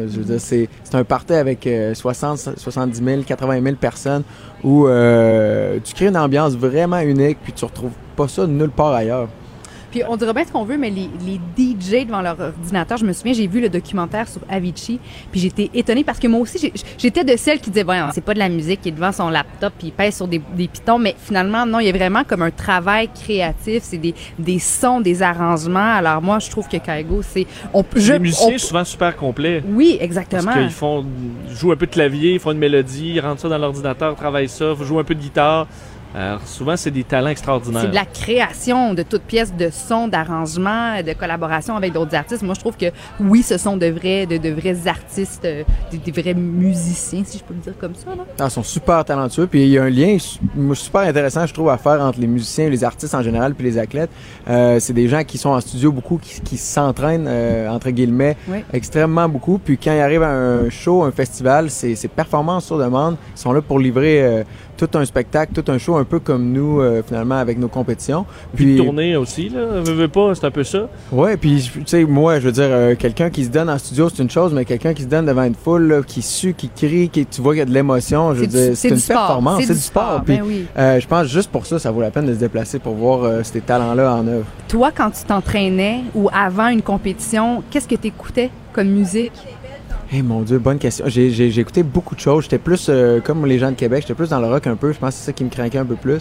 Euh, Est-ce que rien, tu j'ai rien qui me descendais avec la tête. musique des fois en compétition? Non, j'essaie hein, de rester focus. ça, mais oui, beaucoup d'athlètes, euh, surtout des skieurs, il y en a beaucoup. Chacun a sa petite routine. Euh, moi, j'écoutais de la musique le matin, euh, surtout quand au Chambran avec Michael Kingsbury, là, on, on écoutait tout le temps de la musique un peu de rock avant de, se- avant de partir finalement pour se craquer un peu. Euh, mais en ski, non, j'étais tout le temps, je voulais être, je voulais être euh, témoin ou être conscient de mon environnement. Dans le moment présent, finalement. Ouais. Ouais. Parlons-en de, de- bon, euh, par- parlons de, de toi. Tu nous as fait vivre des, des émotions extraordinaires aux derniers Jeux Olympiques. T'es arrivé euh, avec une blessure, on sait. Euh, cou- courageusement, t'as fait la, la- la compétition quand même. Euh, la retraite, on sait que c'est pas toujours facile la transition pour des, pour des athlètes dans lesquels vous avez été plongé dans votre sport à temps plein pendant des années. Comment ça se passe? Super bien cas? pour le moment. Non, super bien. J'ai, j'ai, euh, j'ai pas à me plaindre. Euh, au- j'étais à Québec le mois de juillet. J'ai, pas grand chose à, à l'horaire, donc j'en profite dans ce temps-là pour étudier, donner un petit coup. Mais euh, voilà, j'ai une nouvelle job pour l'année prochaine euh, dans le coaching. Je continue mes études sur, sur le côté un petit peu aussi. Tu Puis étudies en quoi? en administration. Donc, j'essaie de donner un coup à ce niveau-là. Puis, j'ai beaucoup, tu sais, je donne des conférences. Je suis très impliqué aussi à Québec dans différentes causes. Euh, puis, je suis impliqué au sein du Comité olympique canadien. Donc, j'ai beaucoup de petits dossiers ouverts. euh, puis, je vais continuer à skier en masse. euh, puis, être présent sur les réseaux sociaux. Puis, partager un peu ce que je fais. Tu as un frère aîné, Vincent, qui a participé aux Jeux olympiques d'hiver de Vancouver en, en 2010. Est-ce que lui t'a aidé à faire la transition de je suis un sportif, je passe ma vie à, à- m'entraîner à le whoop, je prends ma retraite? Oui, clairement. Puis je pense que, l'avoir vu à travers les yeux de mon grand frère, euh, il a un peu pavé la voie pour tout ce que j'ai fait finalement dans ma carrière. Euh, lui savait exactement où ce qui s'en allait. Moi, je suis peut-être un peu plus euh, le joker dans, dans, la, dans la famille où je sais pas trop encore quelle direction je vais prendre, mais euh, juste de, de- d'avoir planifié quelques années d'avance, je pense que c'est- quelque chose d'important à faire. Puis les athlètes, évidemment, on est très, très plongés dans le moment de présent avec les, des objectifs très précis comme les Olympiques. Euh, mais il faut, avoir aussi d'autres passions, je pense, c'est important. Puis une vie très, très équilibrée, balancée, c'est ce qui a fait la différence. Puis je pense qu'il fait que ma transition de carrière est assez smooth pour le moment. Parce que vous avez des vies quand même qui sont pas un peu sans filet dans la mesure où tu, te blesses avant les Olympiques. Si c'était ton seul rêve, je veux dire là, ça, peut être enlevé du jour au lendemain. C'est quand même un grand danger de la vie, euh, de la vie des athlètes. Ouais, puis tu le vois, il y a plein de cas. On, on pourrait en nommer plein des, des, des athlètes qui se blessent, puis euh, ils n'ont pas justement, comme tu dis, de filet pour les supporter, pour les, euh, pour les soutenir. Euh, c'est difficile. Je pense que c'est vraiment encore la clé pour euh, peut-être s'il y a des jeunes athlètes qui m'écoutent. La, la clé, c'est vraiment euh, d'avoir d'autres passions aussi, puis d'é- d'équilibrer sa vie. D'avoir, moi, j'ai toujours basé un peu sur trois piliers. J'avais le sport qui était mon pilier, évidemment, euh, numéro un, priorité. Mais euh, autour de ça, j'avais famille, amis qui étaient super importantes, puis j'avais aussi l'école. Fait que quand, quand j'avais un de mes trois piliers qui allait moins bien, je pouvais toujours me supporter à travers les autres. Fait que c'était, pour moi, ça a été la clé. Mais là, bon, tu parlais tantôt de ton euh, ligament croisant antérieur que tu as déchiré. Tu as aussi eu deux opérations à l'épaule, je pense? Deux opérations un petit peu plus jeunes, un, peu plus tôt dans ma carrière. Comment ça va, là, ta santé physique? Parce que j'imagine que quand tu te donnes comme ça dans un sport puis que tu as plein de, de, de blessures, tu sais, là, tu as quoi? Tu as 30 ans? Ouais, 30 ans. Est-ce que tu, tu sens comme si tu avais le corps d'un homme de 50 ans ou tu, tu fais ton âge physiquement? Euh, non, il y, a des- il y a des matins que je me sens plus vieux que d'autres, c'est évident, mais, mais j'ai une bonne routine, puis euh, je sais un peu ce qu'il faut que je fasse pour, euh, pour me maintenir en forme, donc je suis plus actif que jamais. Euh, c'est juste que étant, je diminue un peu mes séances au gym, puis euh, évidemment j'évite les, les impacts dans, dans les bosses. Euh, fait que je fais, je fais plus du vélo, du soccer, du hockey, donc j'en profite un peu plus comme, comme le commun des mortels. Euh, puis non, il y a des matins qui sont plus durs que d'autres, mais je m'étire puis je, je fais attention. Euh, Est-ce que euh, j'ai l'impre- j'ai l'impression qu'en ski, euh, en, en ski acrobatique, comme vous aviez un- une gang qui a été vraiment tissée serrée, je suis sûr que nous on voit pas, il doit y avoir des hauts et des bas comme dans, toute gang, mais euh, est-ce que ça l'a beaucoup aidé les collègues, la camaraderie dans, ce sport-là entre vous pour passer à travers des, blessures ou des épreuves ou des déceptions? Absolument. Puis c'est, ça a été l'une des forces de l'équipe canadienne, en tout cas dans les, les 10-15 dernières années, pour le, le- plus long moment que moi j'ai été présent. Euh, on avait une espèce d'ambiance, d'atmosphère d'équipe de hockey, là, où c'est-à-dire qu'il y avait quasiment un capitaine, puis euh, on était en équipe, et on vivait tout ensemble. Évidemment, euh, à la fin de la journée, on se bat un petit peu pour les mêmes places, on se bat un peu pour le même podium, puis euh, il y a des qualifications, puis on, puis Vous évidemment, passerez pas tous là. on ouais. passera pas tous, puis tout le monde a le couteau entre les dents. Mais, euh, mais tu sais, ça, comme je dis aux gens, ça, c'est 10-12 journées dans l'année. Euh, le reste du temps, on s'entraîne tous ensemble. Puis euh, s'il y en a un qui est down, c'est c'est plate si le bateau, il coule avec. Mais au contraire, quand il y en a qui ont, qui ont de l'énergie, c'est le fun que tout le monde puisse euh, grandir avec ça. À quel point est-ce que euh, tes horaires d'entraînement, ça te demandait de la rigueur, de la discipline, puis en fait, est-ce que tu penses que tu as un peu passé à côté de ta vie de la vingtaine de, gars qui peut sortir dans les bars ici, sur Grande Allée, faire la fête, faire le party? Est-ce que là, aujourd'hui, à 30 ans, tu, revis un peu ces expériences-là que tu as peut-être manquées? Non, j'ai pas de regret avec tout ce que j'ai fait. Écoute, je suis euh, au contraire, je me sens privilégié d'avoir eu ce style de vie-là pendant euh, pendant autant d'années, puis surtout d'avoir vécu de ma passion aussi longtemps. Euh, tu sais, je, je- je les ai vécus quand même ces années-là, puis euh, j'ai fait le party moi aussi. C'est juste que je l'ai fait Ben- peut-être à moins grand volume. Oui, oui, oui. Euh, puis, puis oh, j'ai aucun regret parce que d'avoir 30 ans, d'avoir fait le tour du monde multiples fois, puis d'avoir vécu deux Olympiques, d'avoir, je veux dire, j'ai des expériences qui, qui, je veux dire, qui paraissent bien sur un CV. Mais est-ce que ça. Parce que j'ai j'ai- bon, connu un peu P.A. Rousseau, on a fait du parachute ensemble, il m'expliquait que. Tu me diras si c'est vrai, mais au, euh, dans, votre discipline, puis ça enlève rien, vous avez des capacités athlétiques extraordinaires et tout ça, mais vous avez ultimement ces 30 secondes où vous avez à, à performer, puis contrairement à un athlète de longue distance, il doit être optimal au niveau santé, puis il va se priver de faire n'importe quelle sortie une semaine avant pour être dans son pic, puis il prend son pouls tout le temps. Vous, il y a un côté qui est beaucoup dans la tête, puis de être capable de faire la fête, être capable d'avoir, euh, de, de prendre ça plus relax à un moment donné pour être justement euh, dans un bon état d'esprit. Est-ce que votre sport vous le permet, que ce que d'autres sports permettent pas? Ben écoute, je pense que tu, sais, tu- pointes un fait vraiment intéressant. Puis euh, je dirais qu'on on est un petit peu un petit peu plus dans la catégorie des sports extrêmes à ce niveau-là, où euh, c'est beaucoup le talent, les habiletés qui, qui font en sorte que tu vas avoir du succès. Puis comme tu, comme tu disais, euh, ça se joue un peu dans la tête, contrairement à des, des sports d'endurance où évidemment c'est ce que tu manges, le temps que tu mets dans le gym, qui vont avoir vraiment un impact. Très très très sérieux sur, sur ta performance. Euh, fait qu'à ce niveau-là, oui, on, a peut-être un petit peu plus de lousse. Fait qu'aux Euh, Olympiques, si vous êtes capable de fêter pareil. Ce que, Ouais. mettons, d'autres sportifs peuvent pas faire. Euh, ouais, puis on a, on a la chance, je veux dire, on a la chance de, de compétitionner dans les premiers événements. Donc évidemment, Ah, après ça, ça nous laisse quelques jours pour Ah, en ça, profiter. Puis, euh, Ouais, ouais. puis juste, juste profiter de, de- de cette plateforme-là, de cet événement grandiose-là, puis d'encourager les autres Canadiens, mais oui, de faire la fête aussi. Je me demandais, deux enfants qui font les Olympiques, à quel point est-ce que c'est un gros investissement financier pour vos parents, pour tes parents, puis à quel point est-ce que tu arrives à faire un peu d'argent dans ce sport-là? Parce que c'est pas comme un joueur de la, LNH qui fait des millions, puis, tu sais, je veux dire, à quel point est-ce que c'était tough peut-être pour ta famille en grandissant, puis est-ce que tu as réussi, toi, à mettre des sous de côté un peu pendant que tu étais athlète? Ouais, puis en première partie, évidemment, euh, mes parents, ça a été, euh, je veux dire, ça a été la raison pour qu'on était aussi loin dans le sport. Ils ont été là pour nous supporter extrêmement euh, beaucoup tout le long du chemin. Euh, évidemment, le ski acrobatique, c'est un sport, je veux dire, je veux dire honnêtement, c'est un sport de riche. Euh, mais, mais quand j'ai atteint les hauts niveaux, j'étais capable de, de, de m'occuper de moi puis de, de mettre un peu d'argent de côté, d'avoir des bons commanditaires. Mais c'est c'est le combat ultime du sport Ouais, amateur. Je veux dire, le, le- le financement va rester euh, toujours quelque chose, quelque chose de très cruci- crucial puis qui va faire en sorte que certains athlètes vont plus se développer que d'autres.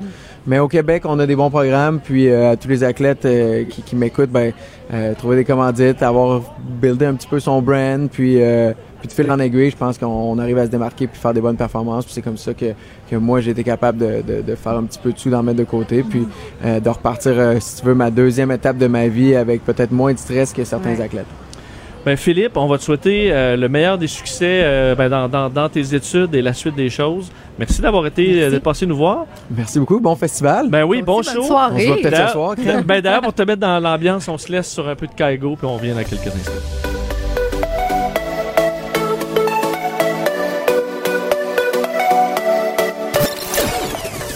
Vincent n'a pas choisi Joanie Gontier comme co-animatrice pour rien.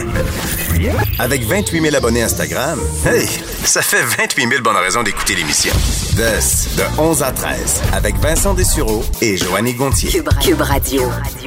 Euh, vous vous souvenez euh, assurément euh, d'un d'un des événements, moi, moi, que j'ai vu à la télévision, que j'avais trouvé les plus bouleversants. là, un moment, ça arrive pas très souvent où tu regardes juste la télé euh, pendant des heures, euh, la gueule à terre. Elle dit, ma foi, comment un, drame aussi intense peut arriver en 2015. Euh, en janvier 2014, l'incendie d'une résidence pour personnes âgées à l'île verte qui avait fait 32 morts, 15 blessés, des images, une histoire vraiment horrible qui avait pris tout le monde au cœur. On avait décidé d'ordonner en 2015 l'installation de gicleurs dans les résidences pour personnes âgées. Et aujourd'hui, euh, ben, on annonce au gouvernement du, du Québec qu'on va bon, donner deux ans de plus pour installer ces gicleurs-là aux résidences pour aînés qui semblait euh, bon trouver que c'est c'est cher et c'est compliqué avait besoin de plus de temps. Ça a été accordé par la ministre responsable des aînés et des prochains aidants qui, euh, qui est avec nous euh, bon sur, sur Grande Allée à Québec aujourd'hui. Très heureux de la la voir Marguerite Blais est là. Bonjour madame Blais. Bonjour, je suis contente d'être avec vous. On n'a pas seulement annoncé qu'on reportait de deux ans, mais on bonifie le programme. Le programme euh, des gicleurs, c'était 3300 dollars, c'est rendu à 5000 dollars.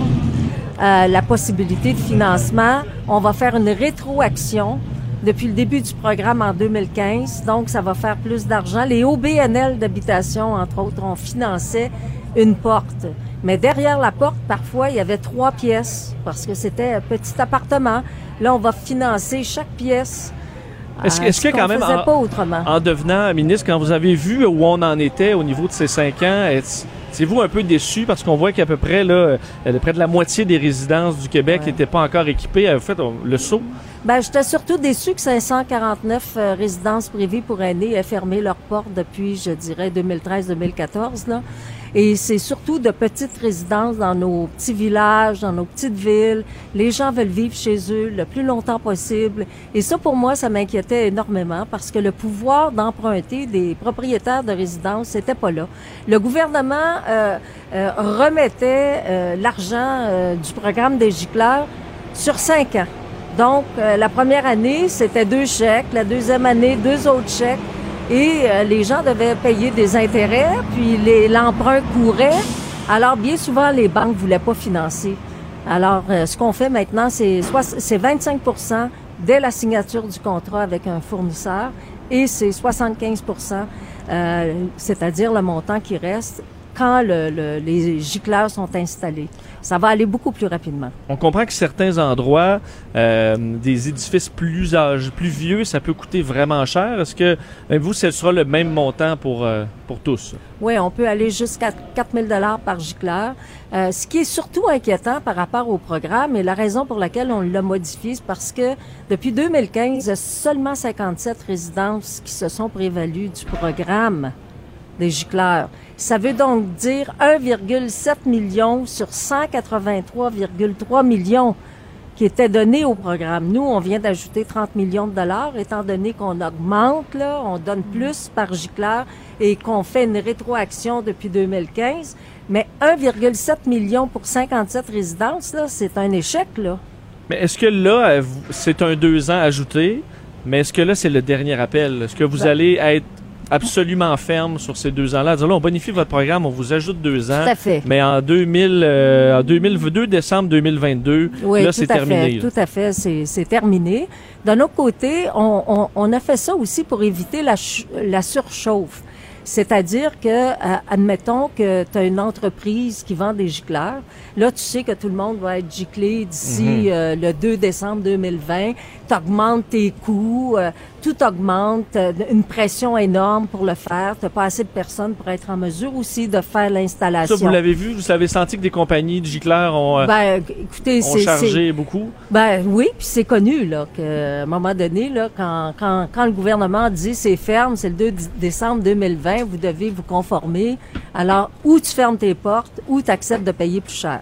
Maintenant, en donnant deux ans d'extension, moi je prends le pari personnellement que les gens vont dire on a plus d'argent, le gouvernement nous paie plus rapidement, il nous donne 25 à la signature. Donc 25% ça va être plus facile d'aller dans une institution financière puis d'emprunter pour trois mois parce que c'est à peu près le temps que ça prend là, pour gicler.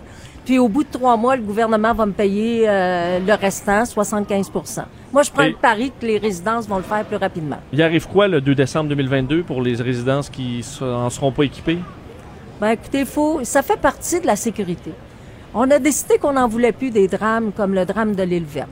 L'île verte, là, il y avait une partie de la résidence qui était giclée, puis il y en avait une autre partie qui était malheureusement qui n'était pas giclée. Et si on veut garder nos personnes dans nos petits milieux de vie le plus longtemps possible, et quand on veut être propriétaire d'une résidence, il faut savoir que c'est pas un commerce comme un autre commerce. Je m'excuse là, c'est pas une quincaillerie. Puis euh, il faut qu'on a des personnes âgées qui souvent entrent dans une résidence en étant autonomes, parce qu'on on, on gicle les résidences privées pour personnes aînées autonomes. Et en cours de route, elles deviennent beaucoup moins autonomes. Ça fait partie de la vie, ça. Alors, on a cette responsabilité-là. On a des humains à l'intérieur de nos résidences quand on est propriétaire. Alors, il faut savoir qu'il y a une certification obligatoire maintenant, qu'il y a des gicleurs obligatoires. Puis, il va falloir se conformer, sinon, ben, ils vont devoir fermer leurs portes. Mais que- on veut pas qu'ils ferment leurs portes parce que les gens veulent vivre chez eux. Alors, c'est un encouragement. Et d'ailleurs, ma collègue, qui est euh, ministre des Affaires municipales et de l'Habitation, André Laforêt, dans son projet de loi numéro 16, André a fait en sorte que dans les petites municipalités, un maire hein, et son conseil vont pouvoir financer jusqu'à hauteur de 250 000 des résidences qui ont besoin, par exemple, euh, de rénovation, qui ont besoin d'aide financi- financière, une aide financière, et ce qui n'existait pas auparavant. Fait qu'on est en train de mettre en- la roue à l'épaule pour les aider le plus possible. Est-ce que les, propriétaires sont, sont à l'écoute en général quand vous avez des- on a vu l'horrible histoire de la mère de Gilles Duceppe, euh, il y a souvent des pas des histoires qui ébranlent la population. Est-ce que l'industrie en général veulent s'améliorer quand il y a ce genre d'histoire-là? Ben, vous savez que sans entrer dans cette histoire-là en particulier, parce que c'est un autre sujet, c'est un autre débat et c'est une histoire tragique, très tragique. D'ailleurs, on est en train de revoir la certification. C'est complètement, euh, c'est pas le programme des gicleurs, c'est la certification. Mais euh, euh, j'ai perdu Oui, ce que je, mais je vous là demandais où si je m'en allais. ben, Je demandais si l'industrie Ah. était à l'écoute quand vous amenez ou quoi, les, les, événements. Oui, c'est ça que je voulais dire. C'est au Québec, à travers le Canada, où il y a le plus de résidences privées pour personnes aînées. C'est énorme, là. Au Québec, là, euh, il y a un marché de résidences privées pour aînés. Tout le monde peut pas aller dans une résidence privée de luxe, là. Faut comprendre qu'il y a des gens qui ont 1200 dollars par Oui. mois pour vivre, là. C'est la raison pour laquelle il faut aider les petites résidences. C'est pas tout le monde qui peut payer euh, 3000, 4000 dollars par euh, par mois là pour être logé dans une résidence. Je dirais même que c'est majoritairement les gens là euh, ont pas beaucoup d'argent, ils vivent avec euh, leur chèque de pension de vieillesse, ils vivent avec la régie des rentes, puis des fois ils vivent avec le chèque de pension de vieillesse, puis surtout les femmes qui ont pas, il y a beaucoup de femmes d'une certaine euh, gé- génération, des femmes qui n'ont pas été sur le marché du travail, donc qui n'ont pas contribué à la régie des rentes, qui reçoivent la, la pension de sécurité de vieillesse et aussi le supplément de revenu garanti. C'est pas beaucoup pour vivre. là. Non, absolument. Ben, Marguerite Blais, un gros merci. Merci C'est de moi qui vous remercie. Écoutez, vous êtes charmant. Ben, merci. Vous faites Elle tellement n'a pas beau, dit un mot. J'ai pas dit un mot, mais j'étais à l'écoute, j'étais fascinée. Non, je trouvais que les, les questions de mon, mon collègue étaient parfaites, pertinentes. Ouais, il était pertinent. Ben vous oui. vous m'inviterez encore. OK, j'aime ça. Absolument. On s'arrête ça. une minute. Bon on- été. Vincent Dessureau. Passionné d'actualité et d'aviation. Bon, il pilote pas seulement un avion, il pilote aussi une émission. Des, de 11 à 13. Cube Radio. On est de retour et euh, il, fait, bon, il fait beau. On est sur Grande Allée, on est à Québec. Euh, vous pouvez d'ailleurs venir nous voir. On est au, euh, au, au Château Laurier jusqu'à bon, la, jusqu'à la fin de l'émission. Et d'ailleurs, ensuite, Rose Est là cet après-midi. On va être là toute la semaine. Et euh, les vacances. D'ailleurs, je veux vous dire, Joanie est rendue avec un micro-casque. Salut, Joanie. Salut Vincent, est-ce que vous m'entendez bien? J'espère que oui. Là, tu vois, je, je vais être vocal, je vais pouvoir davantage me prononcer avec ce petit look euh, un peu de descripteur de, de- euh, de, de game de hockey. Mais euh, c'est parce qu'on a deux invités tantôt qui, qui vont suivre, alors euh, restez là. Et euh, bon, euh, l'été, c'est le temps de sortir, d'aller entre autres dans nos parcs nationaux. Et mauvaise nouvelle, puisque euh, les vacances de la construction pourraient bien être ébranlées par une grève euh, des parcs nationaux de la CEPAC, donc euh, en pleine vacances de la construction. C'est ce qu'on, bon, ce qui est la décision du syndicat de la fonction publique parapublique du Québec. On en parle tout de suite avec le président général Christian Daigle. Monsieur Daigle, bonjour. Bonjour, Mme Gauthier. Bonjour, M. Dessureau. Bonjour. Bonjour. Donc, on comprend que vous vous dirigez vers une grève euh, ciblant particulièrement la semaine de relâche. Euh, la semaine de relâche, Euh, les semaines de vacances de la construction. Oui, effectivement. Ils sont un petit peu plus vieux. Euh, donc, Oui. c'est euh, les gens de la CEPAC qui vont être en grève, effectivement. Les centres touristiques, également le gîte euh, du euh, Mont-Albert. Euh, c'est ça, le gîte du Mont-Albert et puis les parcs nationaux. Bon, donc là, on sait, il y a, il y a un conflit, euh, on se dirigeait, on le savait, vers un conflit de travail. Euh, c'est les salaires qui sont au centre de tout ça? Oui, effectivement, c'est un point d'achoppement à la table de négociation. Les autres euh, clauses qu'on avait à négocier, tout ce qui était normatif a tout été euh, réglé ou presque réglé. En tout cas, ça va très bien de ce côté-là. Mais au côté monétaire, c'est vraiment qu'il y a une point- un point d'achoppement majeur au niveau de la table de négociation présentement. Donc, on vous offre en gros moins de 1% par année, c'est ce que je comprends. Donc, c'est en bas de l'inflation. Ben, c'est en bas de l'inflation, c'est en bas même de la moyenne des salaires qu'ils donnent au Québec. Présentement, dans les 12 derniers mois, ce qu'on a comme statistique, c'est qu'ils donnent à peu près 3,8% euh, en salaire moyen, en moyenne par année. Nous, on est en bas de 1% pour chacune des années de la Convention. Alors, c'est complètement indécent, euh, surtout dans un cadre de plein emploi puis de, gens qui, ont besoin d'être embauchés. Les compagnies cherchent, nos parcs nationaux cherchent du personnel, puis on donne des salaires qui sont familiques. On parle de 13 piastres de l'heure. Il y a des gens même de chez nous qui travaillent à la CEPAC qui augmentent en même temps que le salaire minimum parce qu'on peut pas être en dessous du salaire minimum. C'est complètement impensable d'avoir des augmentations en bas de 1 pour chacune des années de la Convention. Mais est-ce qu'en général, euh, les, les gens qui travaillent euh, pour, pour la CEPAC, c'est des employés, euh, des jobs d'été euh, dans, dans, dans certains cas?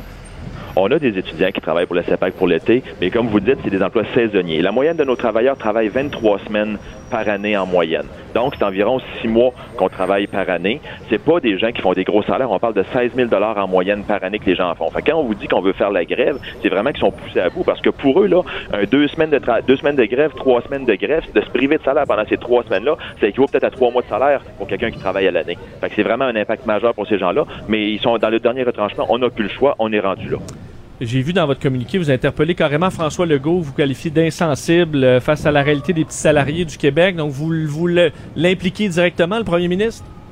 Ben, on n'a pas le choix de l'impliquer parce que les mandats monétaires viennent du Conseil du Trésor, viennent du gouvernement. La CEPAC euh, est mandataire du gouvernement du Québec et on, négocie depuis six mois avec eux. Et depuis six mois qu'on n'avait aucun dépôt monétaire de la part de l'employeur. Et eux nous disaient, on attend les mandats du Conseil du Trésor. On les a eu il y a deux semaines seulement. C'est là qu'on a commencé à parler du monétaire il y a deux semaines seulement. Alors vous comprendrez que si le gouvernement Legault avait voulu faire des discussions avant, qu'on n'arrive pas aujourd'hui avec ce point d'achoppement-là, il aurait pu le faire bien avant, mais on s'est ramassé il y a deux semaines seulement, alors que ça fait six mois qu'on négocie. Et la CEPAC, ce qu'elle nous disait, elle, c'est qu'elle n'avait aucun mandat à déposer monétairement à la table de négociation.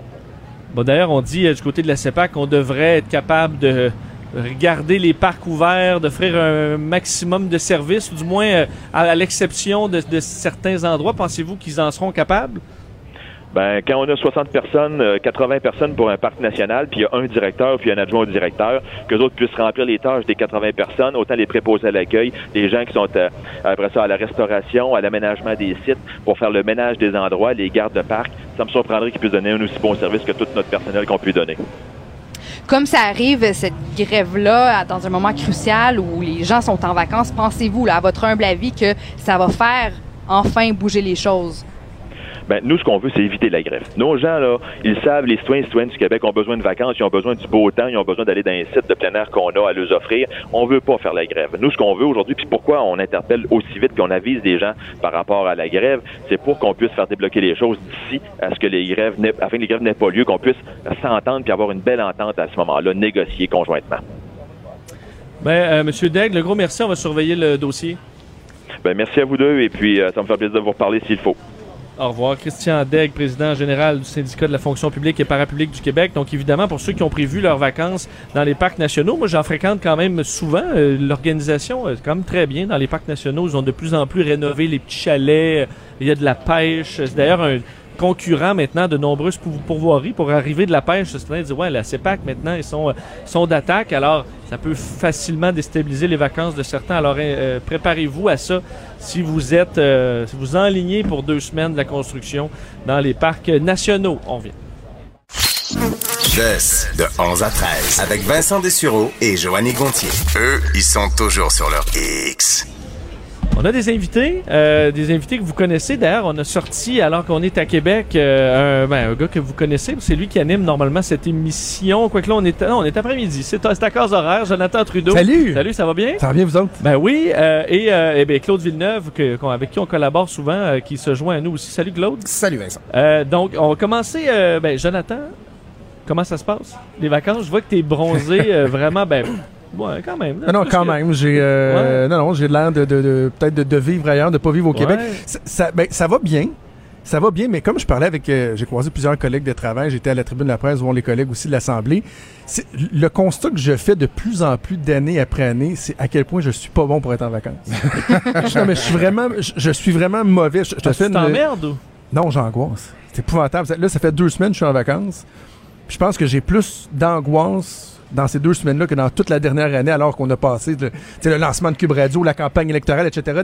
Quand j'ai rien à faire, on ça. dirait que je suis pas bien. Je suis pas à plaindre, je reviens du Mexique dans la journée, j'étais bien, on prenait un verre, on se baignait, mais je me réveille le matin ou quand je me couche le soir, je regarde le plafond, là, je file Est-ce pas que t'es bien. un workaholic? Je pense que oui. Mais là, écoute, trouve-toi des tâches, refais ton patio, fais ton Ouais. gazon, je sais pas. Moi. Parce que c'est ben, important, c'est important de prendre du temps pour toi, puis de, de, de, de, de déconnecter pour mieux revenir par la suite. C'est important pour ta C'est santé. ça. Mais là, je m'en vais à la pêche en fin de semaine parce que Ouais. je pense qu'un de nos problèmes en tant que société, c'est que c'est- c'est- il il faudrait, là, je ne veux pas me trouver de fausses excuses, mais on devrait être capable de décrocher facilement, mais il reste que on a tellement d'outils, on a tellement de façons de rester accroché que, par exemple, au Mexique, avec ma, ma femme la semaine dernière, tu je, lisais tous mes journaux le matin, là, je recevais tous mes courriels, j'étais sur Twitter et tout, alors que là, demain, je m'en vais à la pêche dans le coin de Rivière-à-Pierre, Port-Neuf, un des plus beaux coins du Québec. Dès que tu rentres dans. Ben non, dès que tu rentres dans Zec à Rivière-à-Pierre, là, Ça, il se passe fun. plus rien. Et là, dé- c'est trois jours, Ouais. mais je décroche plus que pendant une semaine dans le Ben, sud. là, tu vois, Vincent revient justement d'un trois jours de pêche, puis il n'y avait pas d'accès à son, son téléphone. Puis regarde comment il a l'air zen. Il est. Non, mais c'est le pas de signal. Il y a pas quelques endroits sur le lac là, où tu sais que tu peux aller, euh, mettons là, là, puis il y a du signal. Moi, je le laisse dans le char. Là. Il est Ah, dans le coffre à gants, j'arrive. Eh coffre à gants, ça rentre là. bon. Puis tu sais, je me, je me télécharge les, les journaux du jour sur mon iPad que je peux lire deux Ah. jours en retard. Tu sais, s'il pleut, mettons, mais sinon, j'essaie de décrocher totalement, puis là, ça, ça devrait Là, fonctionner. tu vas pêcher quoi? Ah, de la truite, là. Mais tu sais, c'est... Mon, mon, mon C'est collègue. facultatif, le poisson à la pêche. Je sais Ben, pas si c'est... ouais, je comprends, mais on dit ça quand on pogne rien. là. C'est facultatif Ouais. parce que Mario Dumont euh, est allé à la pêche, euh, entre autres, avec euh, notre, notre collègue Jean-Nicolas, qui est revenu avec. Il avait pris cinq poissons en trois jours. Ah, ça va ressembler à ça, je pense. je veux dire, euh, je suis revenu avec 106. là. Oui, Et tu sais, Bon, mais- il se vante, il se OK, vante. OK, mais le, 100 le, attends, le 106e, l'as-tu vraiment apprécié? Probablement Chacun, pas. Quand t'en ça- pognes 5 en 3 jours, Ah oui, c'est une tu le célébration de tous les instants. Chaque clair. bouchée, tu la savoures. Oui, oui, non, non, je, je comprends. Mais là, pour Euh, ta pêche, là, oublie pas de documenter ça pour Instagram, hein, parce que c'est important d'être performant, même en vacances, puis de montrer aux gens que tes vacances sont meilleures Non. que les leurs. Non, non. C'est vrai. Euh, D'ailleurs, euh, bon, on va parler puis, euh, que, euh, euh, de, de civilité avant de parler de politique un peu parce que vous êtes là, on va parler politique tantôt, mais tu as écrit un texte, euh, Jonathan, puis moi, ça me rejoint rapi- rapidement parce que je fais quand même beaucoup de routes. Euh, la 20 particulièrement, qui est- là, tu te retrouves sur euh, deux voies avec un peu trop de chars pour que ce soit agréable, Ouais. admettons. Puis c'est là que le pire de l'être humain ressort. puis on se rend compte que ben des gens, c'est des, c'est des méchants colons. Et, moi, cette réflexion-là est partie de la vidéo virale qu'on à peu près tout le monde doit avoir vu dans les derniers jours. Était rendu à 300 quelques mille visionnements. Vidéo qui a été tournée par euh, un père de famille et employé de la voirie, je pense, au Saguenay, qui a filmé sa femme et son enfant essayer de traverser la rue à un passage pour piétons. Ça prend une minute avant qu'ils réussissent à traverser. Et même pendant qu'ils traversent avec le petit prout qui doit avoir 5-6 ans, les autos passent en avant, en arrière. Il n'y a pas personne qui arrête. Alors que c'est dans le code de la sécurité routière, un passage pour piétons. On est supposé d'arrêter, de céder le passage.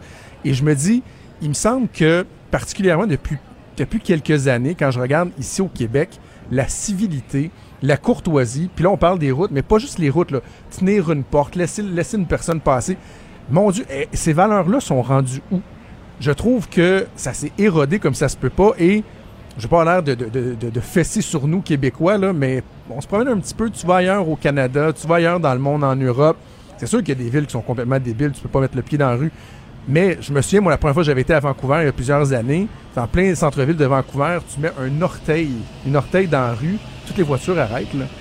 Je me dis, mais qu'est-ce qui fait qu'on soit si agressif, qu'on soit si centré sur nous-mêmes et On que peut la jamais donner un pouce. Eh, eh, hein, un pouce, non. Alors, que- hey, il va arriver quoi si tu laisses passer une voiture avant toi? Tu vas-tu arriver en retard? Je, je sais pas qu'est-ce qui se passe dans la tête des gens, mais c'est c'est un Mais sur phénomène le- qui est... Sur, sur le, le piéton, là, on dirait qu'on a. C'est comme socialement accepté dans certaines villes où c'est l'auto qui a priorité. Là. Tandis qu'ailleurs, t'arrives. Moi, ça m'est arrivé de. f- J'ai failli tuer quelqu'un euh, en, Europe parce que, tu sais, un peu distrait. euh, J'ai pas vu les. les puis en- je pense que c'est en Suisse. Mais en Suisse, là, ils, ils prennent pour acquis que tu vas t'arrêter. Là. Ah oui? Ben, Ah moi, oui. je suis juste passé. là. Il- Mais il- il rentre. Puis. Hein, ok, alors C'est- tu peux pas prendre pour acquis que la voiture va arrêter. Ce ce que je comprends pas dans, là-dedans, c'est que. Parce qu'on pourrait, on pourrait, on pourrait avoir tendance à croire que ces valeurs-là se perdent parce que les gens sont de plus en plus centrés sur eux-mêmes, sur moi, faut que j'arrive. à- Alors que. C'est peut-être drôle ce que je dois dire, là, mais la courtoisie, la civilité, là, moi, je trouve qu'il y a quelque chose d'assez égoïste là-dedans. Et je m'explique, là.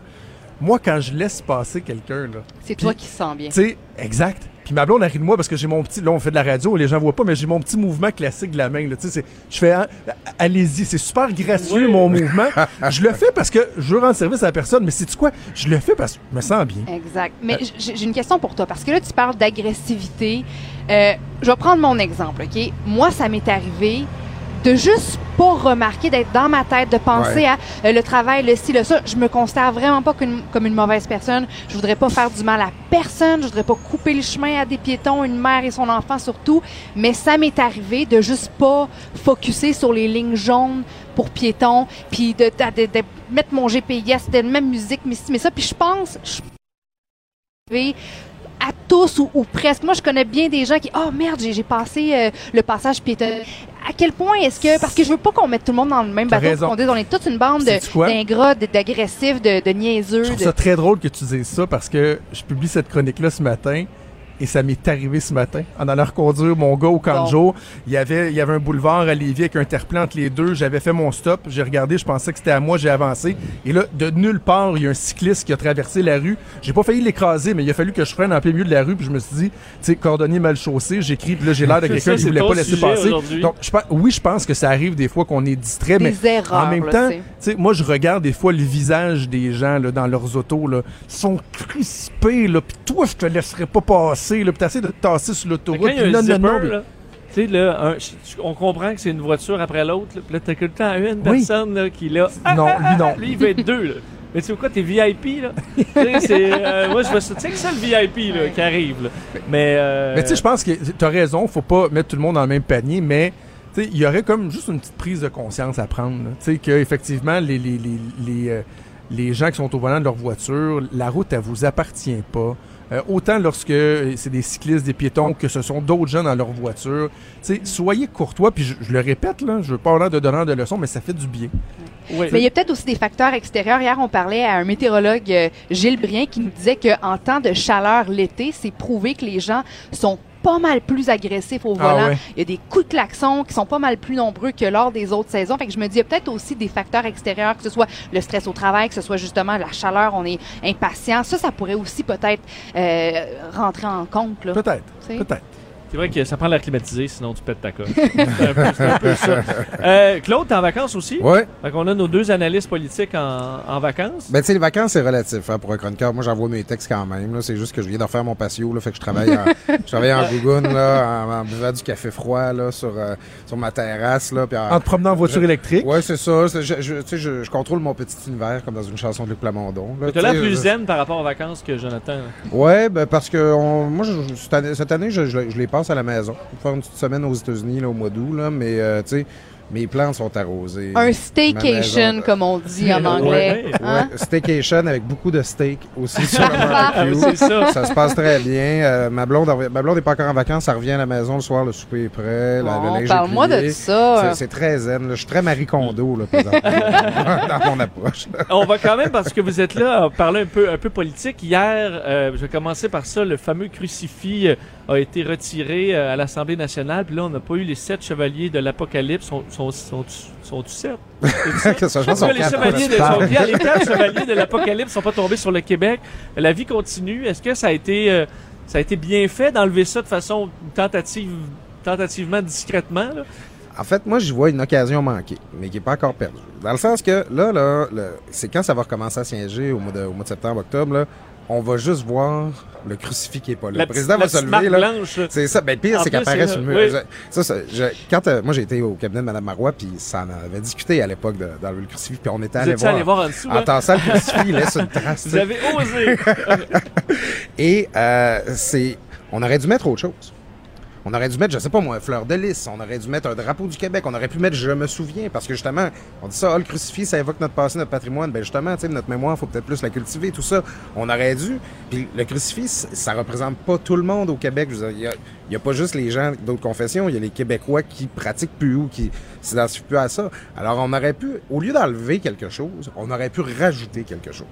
C'est un bon point. j'ai on me dit qu'il y a peut-être des choses qui s'en viennent, qu'il va peut-être se passer quelque chose de ce côté-là, mais je trouve que ça donne l'impression du côté du gouvernement qu'on a voulu faire ça vite.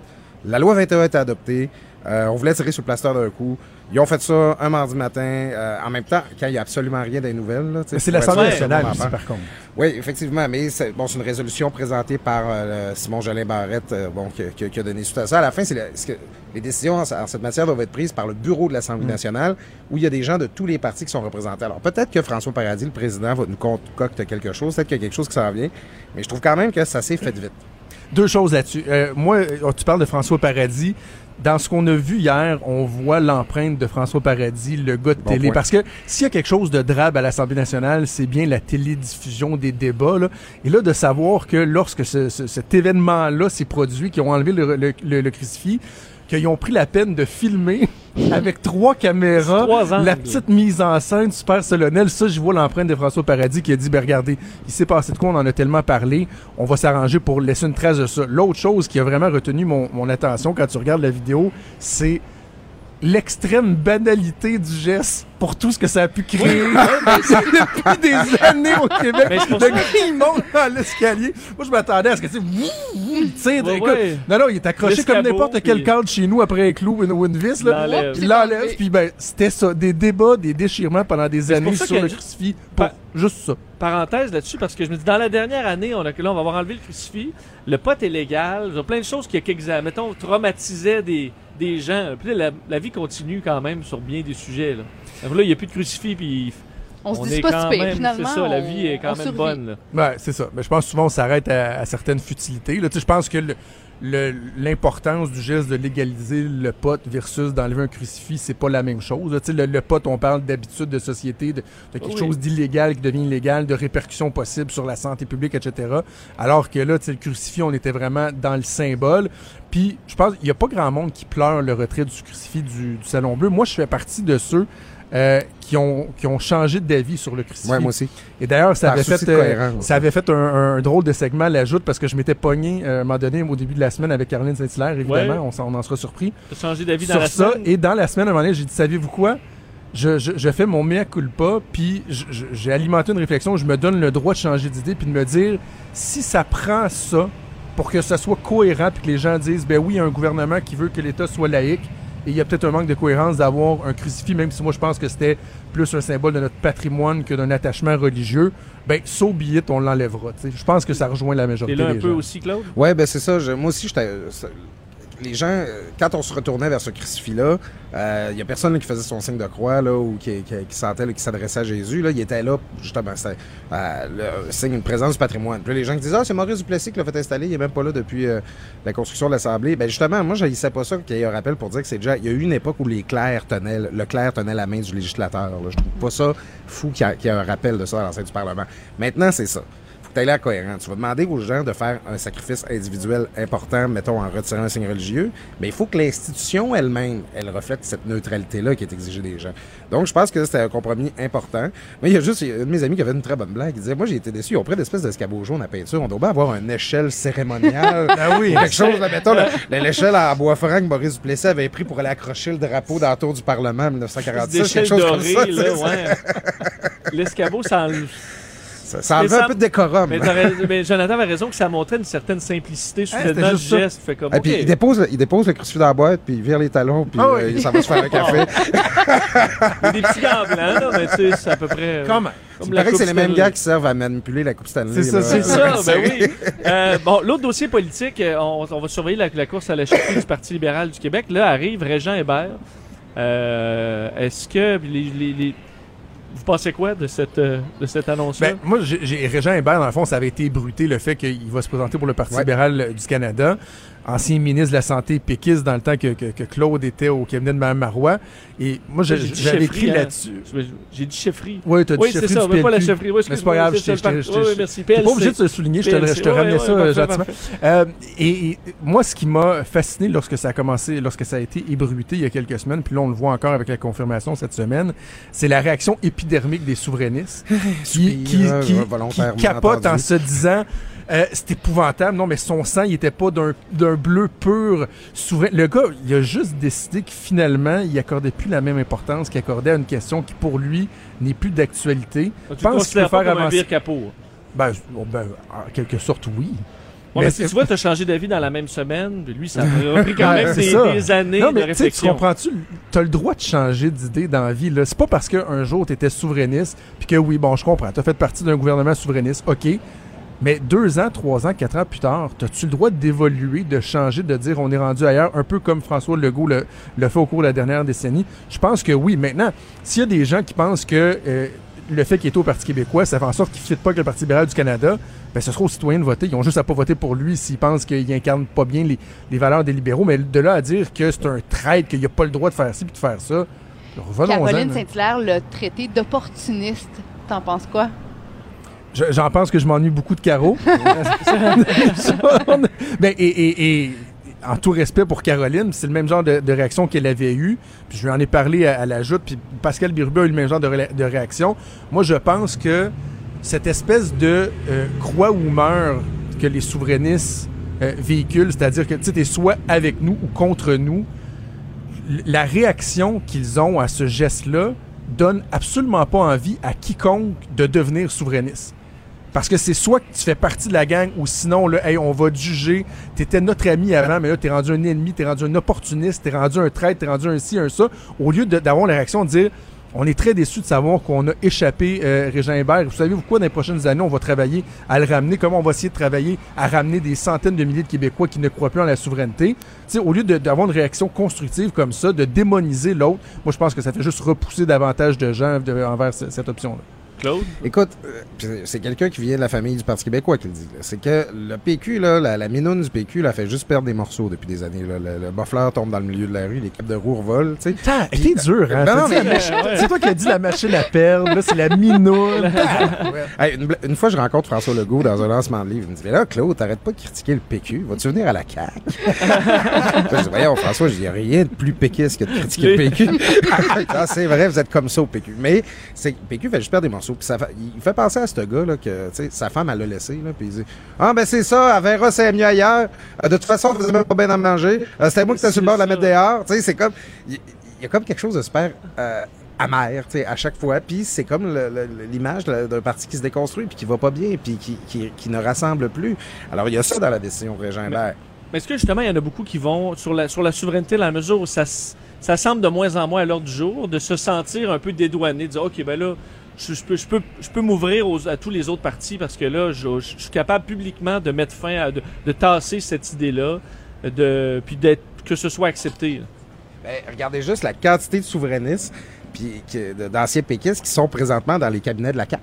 Hein? C'est, c'est- puis, ben, Mathieu Bocoté, notre collègue, faisait un texte là-dessus hier. C'est que c'est des, c'est des indépendantistes qui se renient pas, mais qui disent bon, ben, manifestement, c'est pas là-dessus qu'on va travailler au cours des prochaines années. Et puis, il y a quand même un rationnel aussi à dire que tant que le Québec paye de l'impôt au sein du Canada, puis on dirait bien que c'est ce qui va être prévisiblement euh, la, la suite là, de l'histoire du Québec pour les prochaines Oui, années, à tout le moins. oui, oui. Ben, ça serait bon qu'on s'occupe de ce qui se passe à Ottawa. Maintenant, par contre, par- sur Régent Hébert, j'ai de la misère avec un souverainiste qui s'en va se présenter au fédéral en disant qu'il veut s'occuper de santé, qui est un champ de compétences provincial. Ça, ça me fatigue, par exemple. Je trouve que là, c'est pas juste de laisser tomber la, la souveraineté, c'est comme d'aller travailler contre l'autonomie du Québec. Et il y a là quelque chose qui est problématique. Puis oui, Régent Hébert doit être questionné là-dessus. Mais de là, écoute, ça va sortir le- le- la grande histoire de traîtrise, là, puis le théâtre d'été là, avec le propriétaire en camisole qui vient, qui, qui vient demander le loyer, puis l'amant caché dans le garde-robe. Il y a toujours bien des Christy limites. Là, tu sais. Parce que si Ré- Régent Hébert pense changer les choses au niveau de la santé au fédéral, là, euh, je sais pas, pensons, c'est c'est quoi le ministère le plus plate au Québec? là? C'est le ministère euh, Hum, du revenu, ouais, qu'on colle sur le ministère des ministère Finances. du revenu, là, ben, parce que, non, mais c'est important de le mentionner parce que des fois qu'on parle de la santé au fédéral, tu sais, les gens sont tellement habitués que le ministre de la Santé, nous autres ici au Québec, c'est tellement important, c'est un poste qui est névralgique, c'est le plus gros ministère. Mais le ministère de la Santé au fédéral, c'est à peu près l'équivalent du ministère de la Revenu ou du, du revenu au provincial. T'as t'as pas vraiment de pouvoir d'action. C'est pas toi qui, qui gère les hôpitaux. L'hôpital des vétérans tu à Ottawa. Tu changes pas grand-chose en étant ministre de la Santé fédérale. C'est plus pas. symbolique, là. tu. Ouais. C'est plus la réglementation puis des normes, comme par exemple sur euh, les drogues, sur les euh, tu prévention, des choses comme ça. Dernière question, parce que j'en discutais euh, en fin de semaine à la pêche, justement, on, on trouve toutes sortes de, de- de- de trucs à discuter, dont la politique. Et euh, plusieurs disaient moi, avoir l'impression que Yves-François Blanchette, au Québec, risquait peut-être d'avoir d'aller chercher beaucoup de monde. Je, l'imaginais dans un débat euh, contre les chefs actuels, puis euh, c'est quand même... ça m'apparaissait possible. Pensez-vous qu'Yves-François Blanchette, dans, un dé- dans les débats, devant euh, écoute, des, les autres concurrents, on s'entend, aura assurément le, le, le verbe plus facile, ce qui pourrait aller rechercher des Québécois? Ben, c'est intéressant que tu en parles parce que François Blanchette était justement euh, entre, entre nos murs. Euh, hier, il était sur les plaines pour suivre le spectacle de son ancien protégé, Rick Lapointe. Bon, euh, oui. Et attendez-vous à ce qu'il soit très présent au Québec cet été. Vous, allez- vous allez le voir, il va, faire- il va être dans les régions, tout ça. J'imagine qu'il ira pas dans les autres provinces. Laisse ça François Legault. Euh, mais euh, c'est ça, il, euh, il travaille sérieusement, François Blanchette. Il fait les choses correctement. Ça nous sort complètement du vaudeville là, de Martine Ouellette, là, qui voulait lancer des revues pour parler d'indépendance en, en 2019. là. C'est, tu sais, il y a quelque chose de rafraîchissant à voir un politicien souverainiste qui fait son travail correctement, puis qui, qui, qui cause pas de troubles, que ça se passe bien. C'est sûr que le bloc, il part de loin. C'est sûr que le bloc, euh, il est encore très bas dans les sondages pour être dans la zone payante. Cela étant, euh, il y a de plus en plus de Québécois qui sont fatigués de Justin Trudeau. J'entends pas, par- je ressens pas d'argument particulier euh, autour d'Indochine, puis le NPD s'est sorti euh, de l'équation. Il reste les Verts, mais dirais, essentiellement la plus grande qualité du bloc, le bloc a eu des très bonnes performances électorales sans que la souveraineté soit forte par le passé. La plus grande qualité du bloc, c'est de ne pas être les autres partis. Euh, moi, je pense, je m'attends pas à ce qu'ils forment l'opposition officielle comme dans le temps de Lucien Bouchard, là, mais un 25-30 comtés, là, euh, j'aurais pas besoin de me pincer là, pour le, le croire. Ouais, moi, je pense qu'une vingtaine de comtés, c'est possible. Puis quand on parle aux conservateurs, euh, on se rend compte que dans les régions du Québec, à l'extérieur de, de- de l'île de Montréal, où les libéraux sont très forts, c'est un peu le même, même, même scénario qu'en po- qu'en politique provinciale, là, où les libéraux étaient, étaient uniquement forts sur l'île de Montréal. Les conservateurs disent nos adversaires, c'est le Bloc québécois là, Ouais. en région. C'est pas, c'est pas les libéraux, c'est pas le NPD, c'est vraiment le Bloc québécois. Donc, je pense que François Blanchet a réussi à sauver le Bloc québécois. Puis ils vont incarner l'alternative Andrew Scheer, qui lui réussit pas à susciter un, un- un grand, grand, grand intérêt. Donc, je pense que oui, il y aura encore beaucoup, beaucoup de Québécois euh, qui vont choisir d'avoir un député qui prendra jamais aucune décision à Ottawa. Euh, ça, c'est leur choix. Puis, euh, ben, euh, grand bien leur face. Oh, excellent. Ben, ben, merci d'être venus nous voir, les deux. Ben oui. Là, Hey, vous êtes en vacances jusqu'à quand? Ben écoute. Ben là, je m'en vais écrire une chronique. Ah, bon, Ouais, c'est ça. C'est- c'est semi-vacances. Mais, en vacances, je te vois salut bonjour aussi euh, de temps en temps. ouais, mais là, c'est plus relax à la télé. Mais sinon, euh, jusqu'au mois d'août. Oui. Respire. Merci, Joanie. OK? Prends du temps pour toi. Ça va bien aller. Déconnecte de ton téléphone. OK. Je devrais t'enregistrer puis l'écouter. Puis on se reparlera après ça, puis t'es mieux d'être pas mal plus zen, OK? 100 106 poissons à battre. Ah, Oh! C'est peut-être 106 bières. Ça, les bières 50. 50 à 3. À 3. C'est quand même pas si sur 3 Comment? jours. Euh, ben merci. Bon, Hey, été. bon été à vous autres. Bon été à Euh, je vous rappelle, on est sur, euh, sur Grande Allée. Venez nous voir. Euh, ça- tantôt, vers 11h, c'est assez tranquille. Là, la Grande Allée bat son plein sur 7 heures. Vous de autorisez-vous une bière des fois? Je regarde ça sur la terrasse, ça me semble, ça se prête très bien. J'ai dit ça avant qu'on commence le show. J'étais comme ça te tenterait pas? Je t'annonce qu'à 13h, on va se l'autoriser. Oh, euh, sans, sans problème. On vient. Mais la bonne nouvelle, c'est que ce système nous apporte de l'air chaud en provenance. Ben non. Joanie vous fera pas la météo. Mais pour connaître la température des derniers sujets chauds, vous êtes au bon endroit. DES, de 11 à 13. Il fait vraiment beau. euh, c'est le fun d'animer à l'extérieur. On devrait faire ça euh, tout l'été. Oui, il y a un petit plein spot. de gens, c'est le fun, Mais c'est a vrai que l'énergie. regarder les terrasses, ça donne le goût euh, à la fois de prendre une bière et de manger. Oui. Ce qu'on fera tantôt euh, en masse. Parce que là, on parle podcast. On va rejoindre euh, Bastien euh, qui est, à, ben, qui est dans, nos- dans nos studios de, de Montréal. Bastien Gagnon, la France, chef réalisateur des balados à Cube Radio. Salut Bastien. Salut Vincent, salut Joanie, et j'ai même pris la liberté de m'asseoir dans ton siège, Vincent. Ah, Bon. écoute, ben, c'est pas mon siège à l'année, tu comprends, mais le siège capitaine à Mario Dumont. Euh, euh, Bastien, on parle, la semaine passée, on parlait des true crime, qui est vraiment une mode très solide dans le monde des podcasts. Et euh, aujourd'hui, on entre, ben, moi, dans bon, un milieu qui m'intéresse tout autant, sinon plus, les balados qui touchent à l'histoire. Oui, monsieur, et je dirais, ça peut être l'histoire avec un grand H, soit, mais j'aime beaucoup aussi les histoires avec plusieurs petits H, parce que euh, c'est une panoplie vraiment différente de balados qui sont disponibles dans, le numérique, dans le, nuage, et, et c'est fascinant. Si vous aimez l'histoire, Joanie et Vincent, je pense que vous allez avoir euh, du fun à peut-être cet après-midi en buvant votre bière à aller écouter des balados. Vous allez sûrement jaser, mais bon, je dis ça comme ça. Euh, Est-ce que, après ça, vous disiez qu'il faisait chaud, il fait vraiment chaud. Est-ce que vous êtes à Québec? Là? Ouais, on est sur Grande Allée, euh, il fait, mais on Il y a est une fait pas petite trop brise, chaud, non, 29 ça- à 25. Ouais, est- typique est- Québec, c'est parfait. Je viens de là, j'ai le droit de le dire. Euh, c'est, savez-vous c'est quoi le lien ou qu'ont en commun justement le bikini, hein, on parle de chaleur, Leonard Cohen et la Première Guerre mondiale? C'est une façon de, de vous amener le sujet là. Oh, ok, non, je peux pas te dire. Ils ont tous fait récemment l'objet d'un podcast d'histoire. Donc, c'est très varié, hein, les sujets qui peuvent euh, être touchés par des podcasts d'histoire. Parce que dans le fond, c'est quoi un podcast d'histoire? C'est une façon de raconter l'histoire qu'on connaît, mais avec différents angles et différentes façons de le raconter. C'est un- littéralement un storytelling. Donc, je dirais que tout peut être propice à être un épisode de podcast d'histoire, mais il y a surtout des séries qui se consacrent à ça. Euh, nous, ici à Cube Radio, on en fait de l'histoire. On n'a pas un, podcast qui s'appelle L'histoire avec un grand H, mettons, là, mais on en fait comme par exemple euh, en cinq minutes, traite d'histoire à travers leur petite capsule de cinq minutes. Euh, Normand Lester nous raconte des gros pans de, l'histoire américaine ou de l'histoire euh, canadienne de l'espionnage, etc., etc. Donc on en fait de l'histoire et il y en a dans- sous différentes formes. Mais ce que j'aime le plus, c'est l'angle que peuvent prendre justement les, euh, les gens qui font des podcasts d'histoire. Euh, par exemple, moi j'ai remarqué, j'en ai écouté beaucoup. Je ne sais pas si vous en écoutez beaucoup, vous, des podcasts d'histoire? Ça m'est arrivé, eh ben, pas, euh, pas tant que ça. En fait, moi, je suis un écouteur de documentaires, donc ça, je peux passer ça tranquillement au podcast parce qu'il y en a justement, tu te ramasses dans une toute autre talle. Ah oui, tout à fait. Puis il y en a de 5 minutes comme il y en a avec des épisodes de 4 heures. là. Vous allez voir, là, je, je vais passer à travers tous les types qu'il y a, mais j'ai surtout remarqué en écoutant énormément de podcasts euh, d'histoire que il y a des angles, j'ai divisé ça en trois façons d'aborder l'histoire euh, avec euh, les podcasts d'histoire. Le premier, je le trouve très intéressant, c'est de détruire un mythe.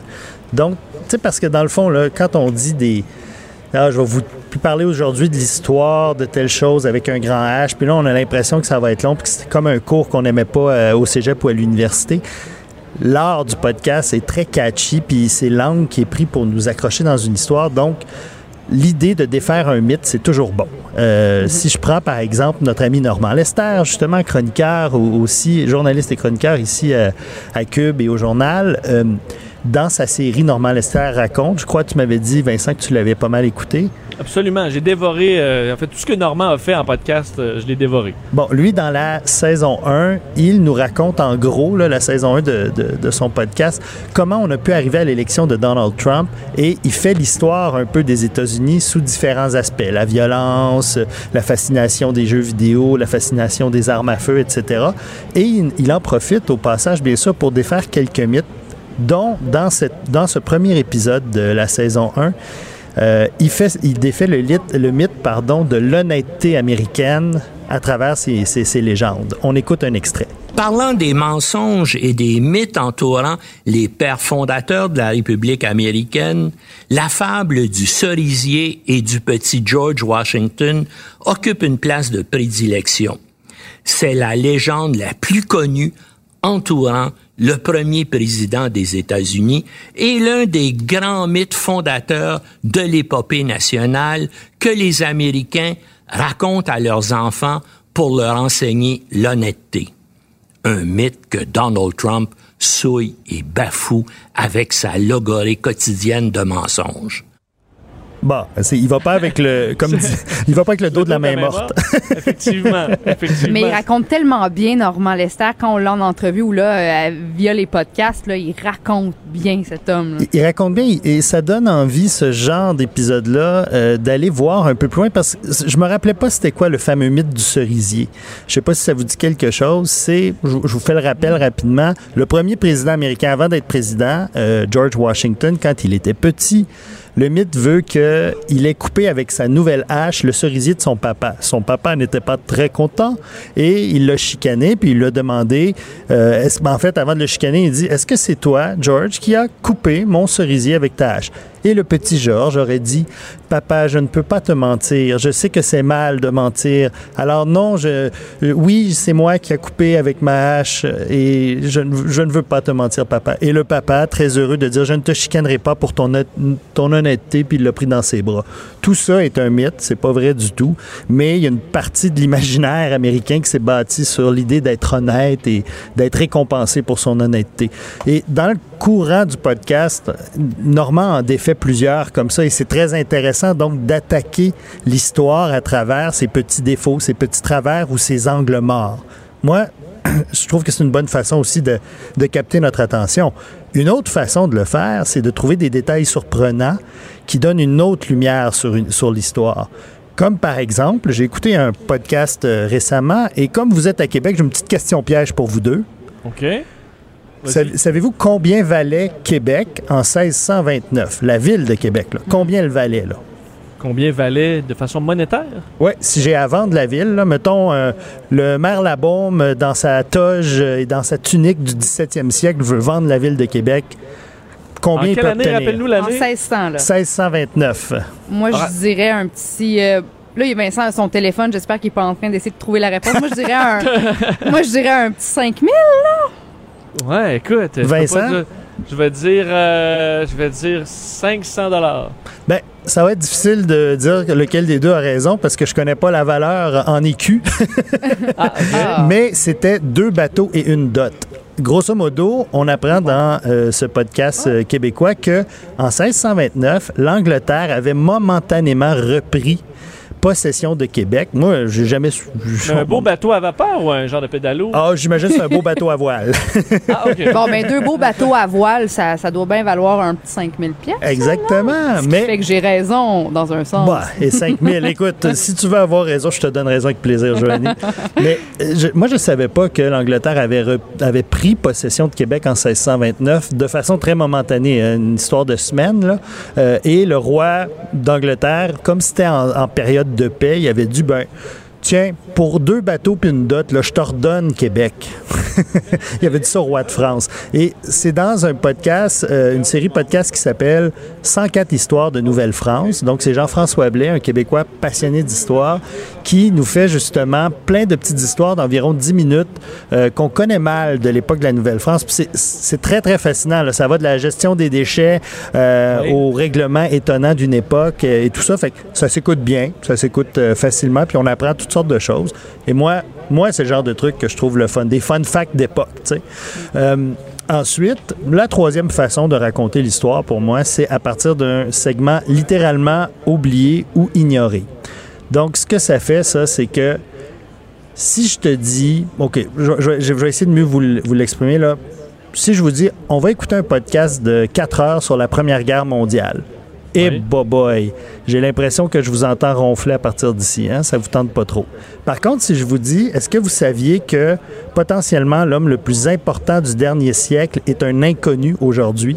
Si je vous dis qu'on pourrait attribuer l'éclatement de la Première Guerre mondiale et donc éventuellement de la Deuxième Guerre mondiale, l'assassinat de Kennedy, puis même le 11 septembre à ce même inconnu, Ben là, tu piques ma curiosité, là. on, on va écouter un court extrait de ce podcast-là. If we actually live in an age of terrorism, as some of these people like to say, we've been living in it for more than a hundred years. I think you could make the case that the most important individual in the last century is Gavrilo Princip. And Gavrilo Princip is a name very few of you will recognize. We forget that sometimes it's not about how many people you kill, sometimes it's about who they are. Avez-vous entendu cette voix fascinante qui est Ouais. celle de Dan Carlins qui fait des podcasts de 4-5 heures sur des sujets complètement fascinants, mais Ben- c'est sa façon de raconter qui est très bonne. Est-ce que c'est en lien avec François-Ferdinand d'Autriche? Exactement. Donc, C'est lui qui l'a tué. Exactement. C'est Gavrilo Princip qui l'a tué. Et c'était un, un- un nationaliste serbe à l'époque euh, qui, a, qui a donc décidé d'affranchir un peu, de tenter d'affranchir son pays qui était sous, euh, sous le contrôle austro-hongrois de François Ferdinand. Alors, c'est quand même la façon d'amener l'histoire qui devient intéressante, puis les liens qu'il fait avec Kennedy, avec le 11 septembre, c'est vraiment, moi, je suis happé par ce genre de, de podcast, et même si ça dure quatre heures, j'embarque. Donc, il manque pas de choix en matière de podcast d'histoire. Tous les angles sont intéressants. Euh, tu as Revisionist History qui, euh, qui révise l'histoire à sa façon. Euh, en français, il y en a plusieurs. Euh, donc, je disais, bon, ben, les en cinq minutes, Normand Lester, on en fait. Il y a aujourd'hui l'histoire à Radio-Canada, qui est une émission de radio. Il y a les 104 histoires de Nouvelle-France dont je vous parlais. Les pires moments de l'histoire, ça, c'est un, autre angle pour aborder l'histoire de façon plus drôle, avec un, sourire en coin. Puis euh, les Français aussi en font de très bons, euh, que ce soit à Radio France ou à France Culture, avec Affaires sensibles, La marche de l'histoire, etc., etc. Tapez Histoire dans votre euh, moteur de recherche de l'application podcast et vous n'en manquerez. Ben, on a tout noté ça. Euh, on va pouvoir, euh, pendant les journées de pluie, là, ça s'écoute bien, ou euh, dans la balançoire. Ou en revenant Euh, en voiture de Québec, là. Ah, ça c'est vrai, idée, ça c'est vrai. Ben. Bastien Gagnon La France, merci beaucoup. On se reparle la semaine prochaine. Au plaisir. Ici, pas de contrôle C, contrôle V. On laisse les autres se copier entre eux. Jusqu'à 13. Vous écoutez DES de 11 à 13. Joanie, euh, tu vas nous parler d'un euh, dossier que j'entends, euh, dont j'entends parler, euh, et, mais j'ai pas les détails sur Ouais. un film que- très controversé qu'on dit pro-avortement à un point où assurément ça, ça déstabilise certaines personnes. Oui, un film qui fait tellement, tellement jaser, qui soulève la controverse. On, le traite de film euh, qui, qui, fait de la propagande finalement. Alors, c'est un film qui sort ce vendredi en salle, qui est déjà sorti aux États-Unis, qui qui a fait couler beaucoup d'encre. Un film qui s'appelle Unplanned, OK, euh, qui est sur l'avortement. Donc, c'est une, une- un film de la, pro- de la compagnie de production euh, du studio chrétien Pure Flix, donc une compagnie chrétienne. Alors, rapidement, Unplanned... studio de films un- chrétiens. Exactement. Donc. C'est une compagnie chrétienne euh, qui produit des films qui ont toujours un espèce de message religieux finalement au bout du compte. Alors, Unplanned, ça raconte l'histoire de Ashley Bratcher, une directrice d'une clinique euh, Planned Parenthood au Texas, qui devient finalement anti-avortement après avoir vu quelque chose qui a tout changé pour elle. Il y a déjà certains groupes au Canada qui ont signifié leur intention de manifester contre le film. Alors, au Canada, le film sera distribué par le, pasteur et président de Cinédicom, Monsieur B.J. McKelvey. Les cinémas Goudzo vont, présenter le, film. En fait, Vincent Goudzo dit qu'il a reçu une panoplie de messages de gens lui demandant de présenter le film. Et puis, il y a eu un communiqué de, presse qui a été émis par Cinéplex. Et puis, on dit que, euh, bon, il y aura 14, 14 salles qui vont présenter le film sur un total de 1700 salles. Il y a le président de Cinéplex, Ellis Jacob, qui dit que pour lui, c'est une question de liberté d'expression. On a le droit d'être pour l'avortement, on a le droit d'être contre, mais l'important, c'est d'exposer finalement les messages des deux camps. Il y a des critiques euh, de films réputés sur les sites d'agrégation, le Metacritic et, euh, et Rotten Tomatoes, qui ont littéralement, Vincent, le ramassé le film parce que, comme je disais tantôt, beaucoup ils voient que de la propra- que de la propagande, sauf que les cotes du public sont plus élevées, puis il y a même certaines salles qui sont remplies au maximum. On s'entend Euh, que les commentaires des deux côtés doivent être biaisés. Les critiques, il y en a qui veut ju- juste planter le film.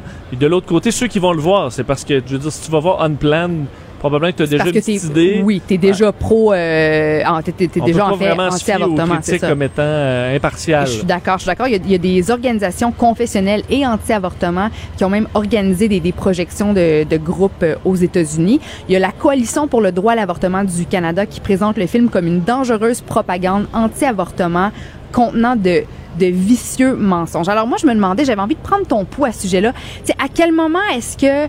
euh, bon, parce que je me dis, les salles de cinéma, pour faire de l'argent, pourraient vouloir euh, présenter le film dans des, des, des secteurs un petit peu plus conservateurs. Je me dis, bon, ils ont le droit de présenter ce qu'ils veulent dans les cinémas, puis c'est à nous, cher public, de choisir ce qu'on a envie de consommer comme contenu, ce qu'on n'a pas envie de consommer.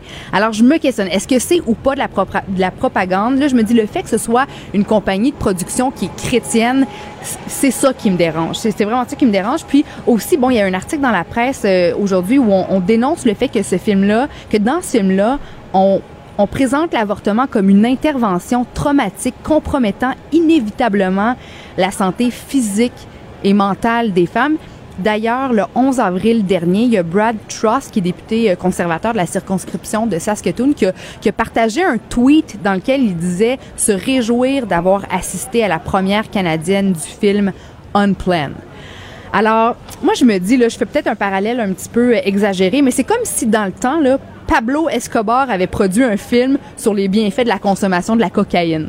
En sens que le fait que ce soit une compagnie de production chrétienne, c'est ça qui me dérange. C'est ça qui me dérange parce que les autres, ils veulent faire la promotion de leur message anti-avortement. Tu comprends? C'est sûr. C'est sûr, en même temps, vous faites des films sur ce que vous voulez. euh, Il y a des films, assurément, qui sont pro-avortement. euh, puis qu'on, tu sais, rendu là, il y a une... Tu tu le diffuses, là. Je pense pas que ça va changer la vie de tout le monde. Qui, ceux qui vont voir ça sont probablement déjà leur, euh, leur, avis bien arrêté. C'est sûr que le côté religieux, on est mal à l'aise. Au Québec, on est assez naturellement mal à l'aise face à, à ça. Aux États-Unis, je pense que c'est beaucoup plus accepté. Euh, Comme il y a de la musique, euh, je veux dire, j'entends des postes de radio, tu vois, aux États-Unis, là, des chansons sur Jesus euh, euh, va nous sauver, ouais. puis Jésus ci, puis Jésus ça, c'est un peu... euh, je veux dire, ben, tu regardes ça, c'est comme, bon, ben, c'est ça, il tripe sur Jésus, là.